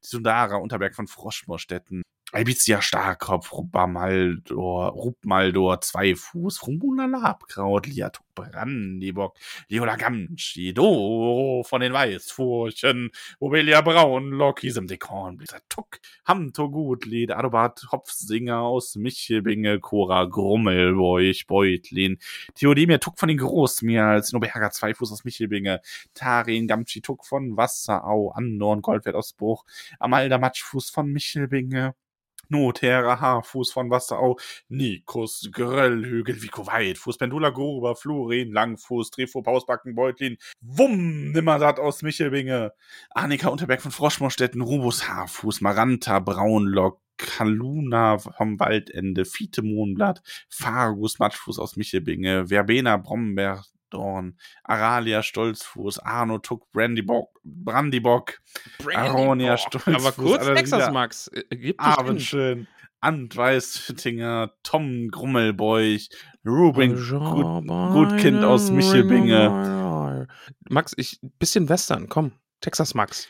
Ramnus Dachsbau, Isenbold Gamschi, Tollmann Maggot, Marlin Brombeer von Weidengrund. Nee, wenn du mich fragst, kann ich nicht. Achso, Entschuldigung. Orgolas Gruber, Minzia Braunlock, Salvia Haarfuß von Wasserau. Ich versuche eher den, den verrückten Propheten und Magier zu geben, der die Hobbits ankündigt, bei denen wir uns bedanken. Denn hier kommen drei, Komatschfuß und Titus Hüttinger, Oloin Rumpel, Otkar Stolznacken, Fulvus Eichbeuch. muss mal kurz du epische Ankündiger, ey. ja. Ja, der meisten, die meisten Ankündiger müssen auch keine 400 Leute ankündigen, sondern vielleicht zwei oder drei. Und hier kommt. ja, denn sie tanzen jetzt alle so zum, also wir, wir, wir reihen sich auf und nehmen unsere Dankesurkunden entgegen, die wir ihnen überreichen auf den Knien. Volksmusik blasend im Hintergrund. Libby Unterberg von Froschmoorstetten, Odo Wacker Rumpel, Ermerald Gruber, Elli Gutkind, Firo Mohnblatt, Helen Boffen, Ion. Oh nein, ich ver rutschte. Ah, ist nicht aufgefallen, oder? Nee, nee, alles gut, alles gut. Marchen. Iona vom Dorf, ein Bim Mohnblatt. Ich Bim sein Mohnblatt.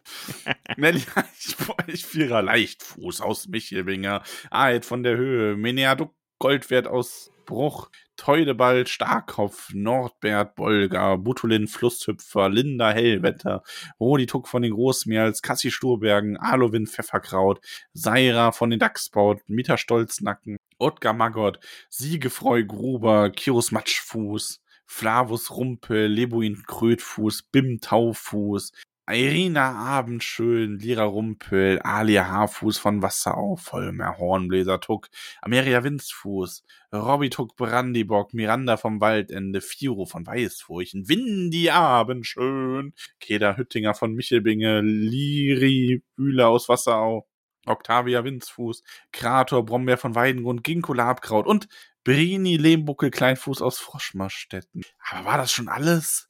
Siehst du nicht aus der Ferne heranrücken, weitere Hobbits, um die Dankesgaben zu empfangen? Doch nicht nur das, auch eine Urkunde werden wir ihnen heute übergeben. Eine Urkunde mit ihrem eigenen Namen, den sie empfangen sollen als Zeichen unserer großherzigen Wertschätzung für ihren Beitrag zu dem Hobbitdorf. Höre ich einen Namen?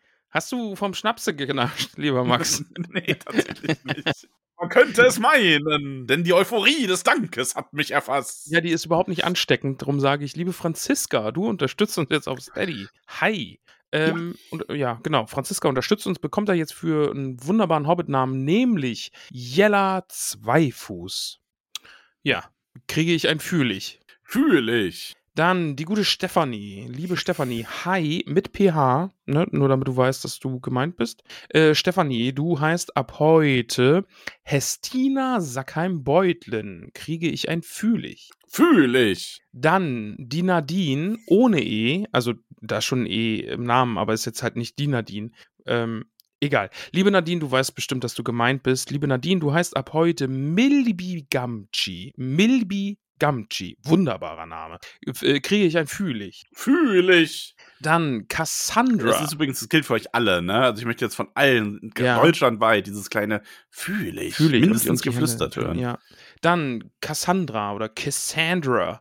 Ähm, ab heute auch bei uns in der Hobbithöhle. Herzlich willkommen und auch mit Hobbit-Namen, nämlich Arilin Unterberg von Froschmorstetten. Kriege ich ein Fühlig. Fühlig. Madita unterstützt uns ebenso auf Steady. Hallo Madita, du bist ab heute Eli vom Fluss. Kriege ich ein Fühlig. Fühlig. Dann der Philipp mit PH und Doppel-P.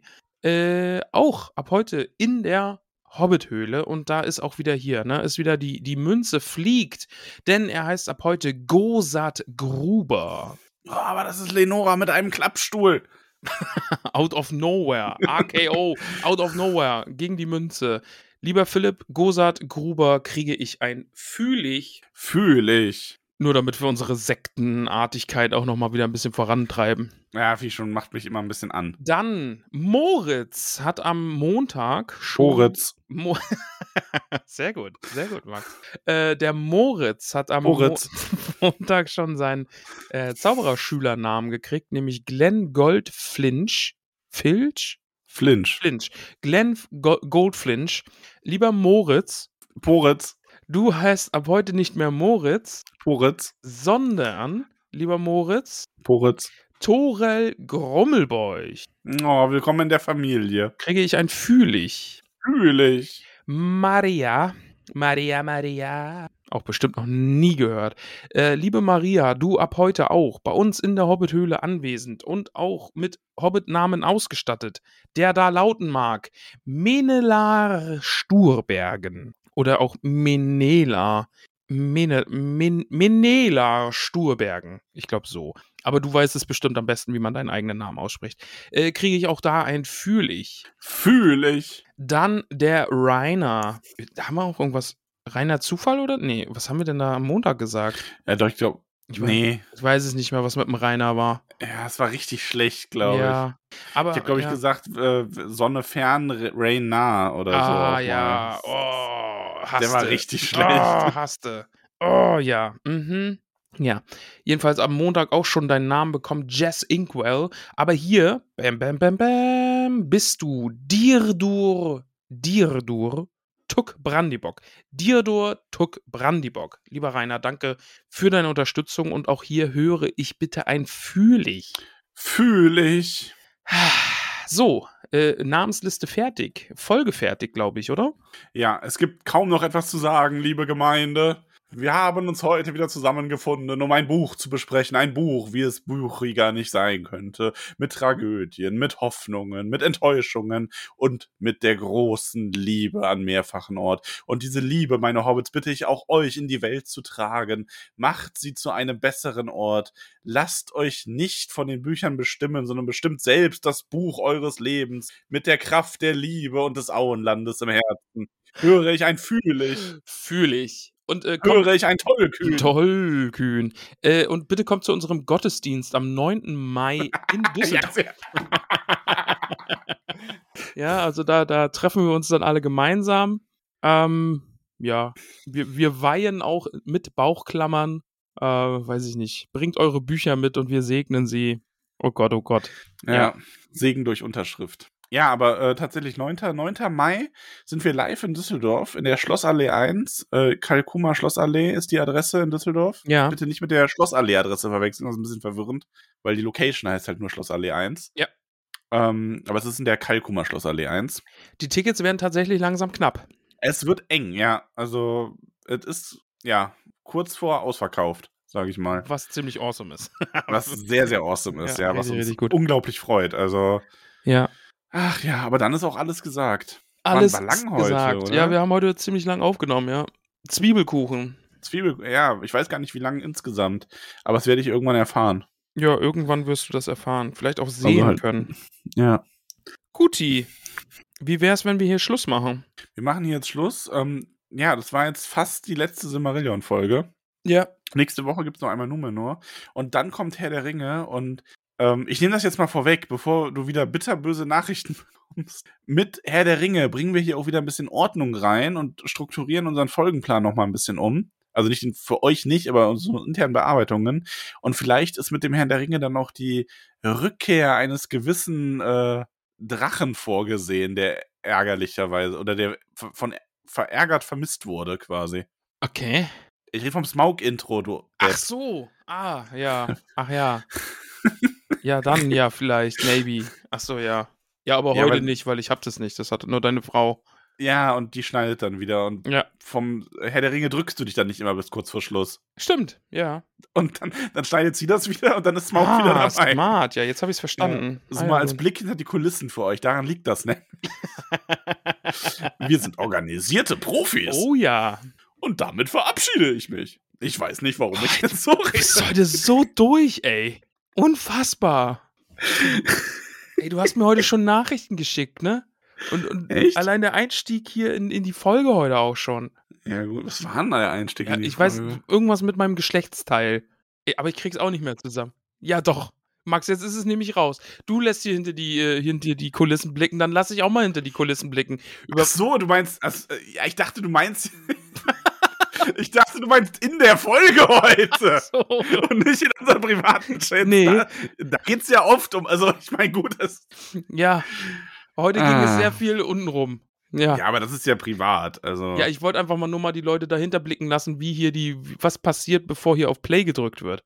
Ich krieg gerade die Nachricht, Himmel macht fertig. ja, ist besser so. Ja, lass mal jetzt fertig machen. ja, Comedy Gold zum Schluss ist vorbei. Bevor sie hier noch angelaufen kommt und ins Mikrofon schreit. Ja, ich glaube, also ich, ich glaube, das ist bald reiner Selbstschutz. Ja, sonst macht sie hier, kommt sie aus dem, aus dem Westen hierher gefahren, voller Zorn, getrieben. Ah, auf Wiedersehen, liebe Hobbits. Ah, macht gut. Macht weiter so, Macht ihr seid Idiot. großartig. Ja, Also, ne, speziell du gerade. ja, Auch du bist großartig. wer jetzt? Ich? Nee, Ach so, der, ah, ja, da, ja, Ja. du, ja, du, du, Du. du, da. Ja. ich will gar nicht sagen der, vielleicht auch die oder was auch immer, also, aber du. Du, ja. Du, Du da. bist großartig. Du da im Radio. Und wir hören uns nächste Woche. Ja. Wenn es wieder heißt, ja, ach, nächste Woche heißt es dann auch wieder, Wir lesen Bücher. Wow. oh Gott, ich höre jetzt auf, sonst kriege ich. Ziege. Max, äh, Küsschen aufs Nüsschen und Ciao, ähm, ciao. tschüss. Ciao, wowie.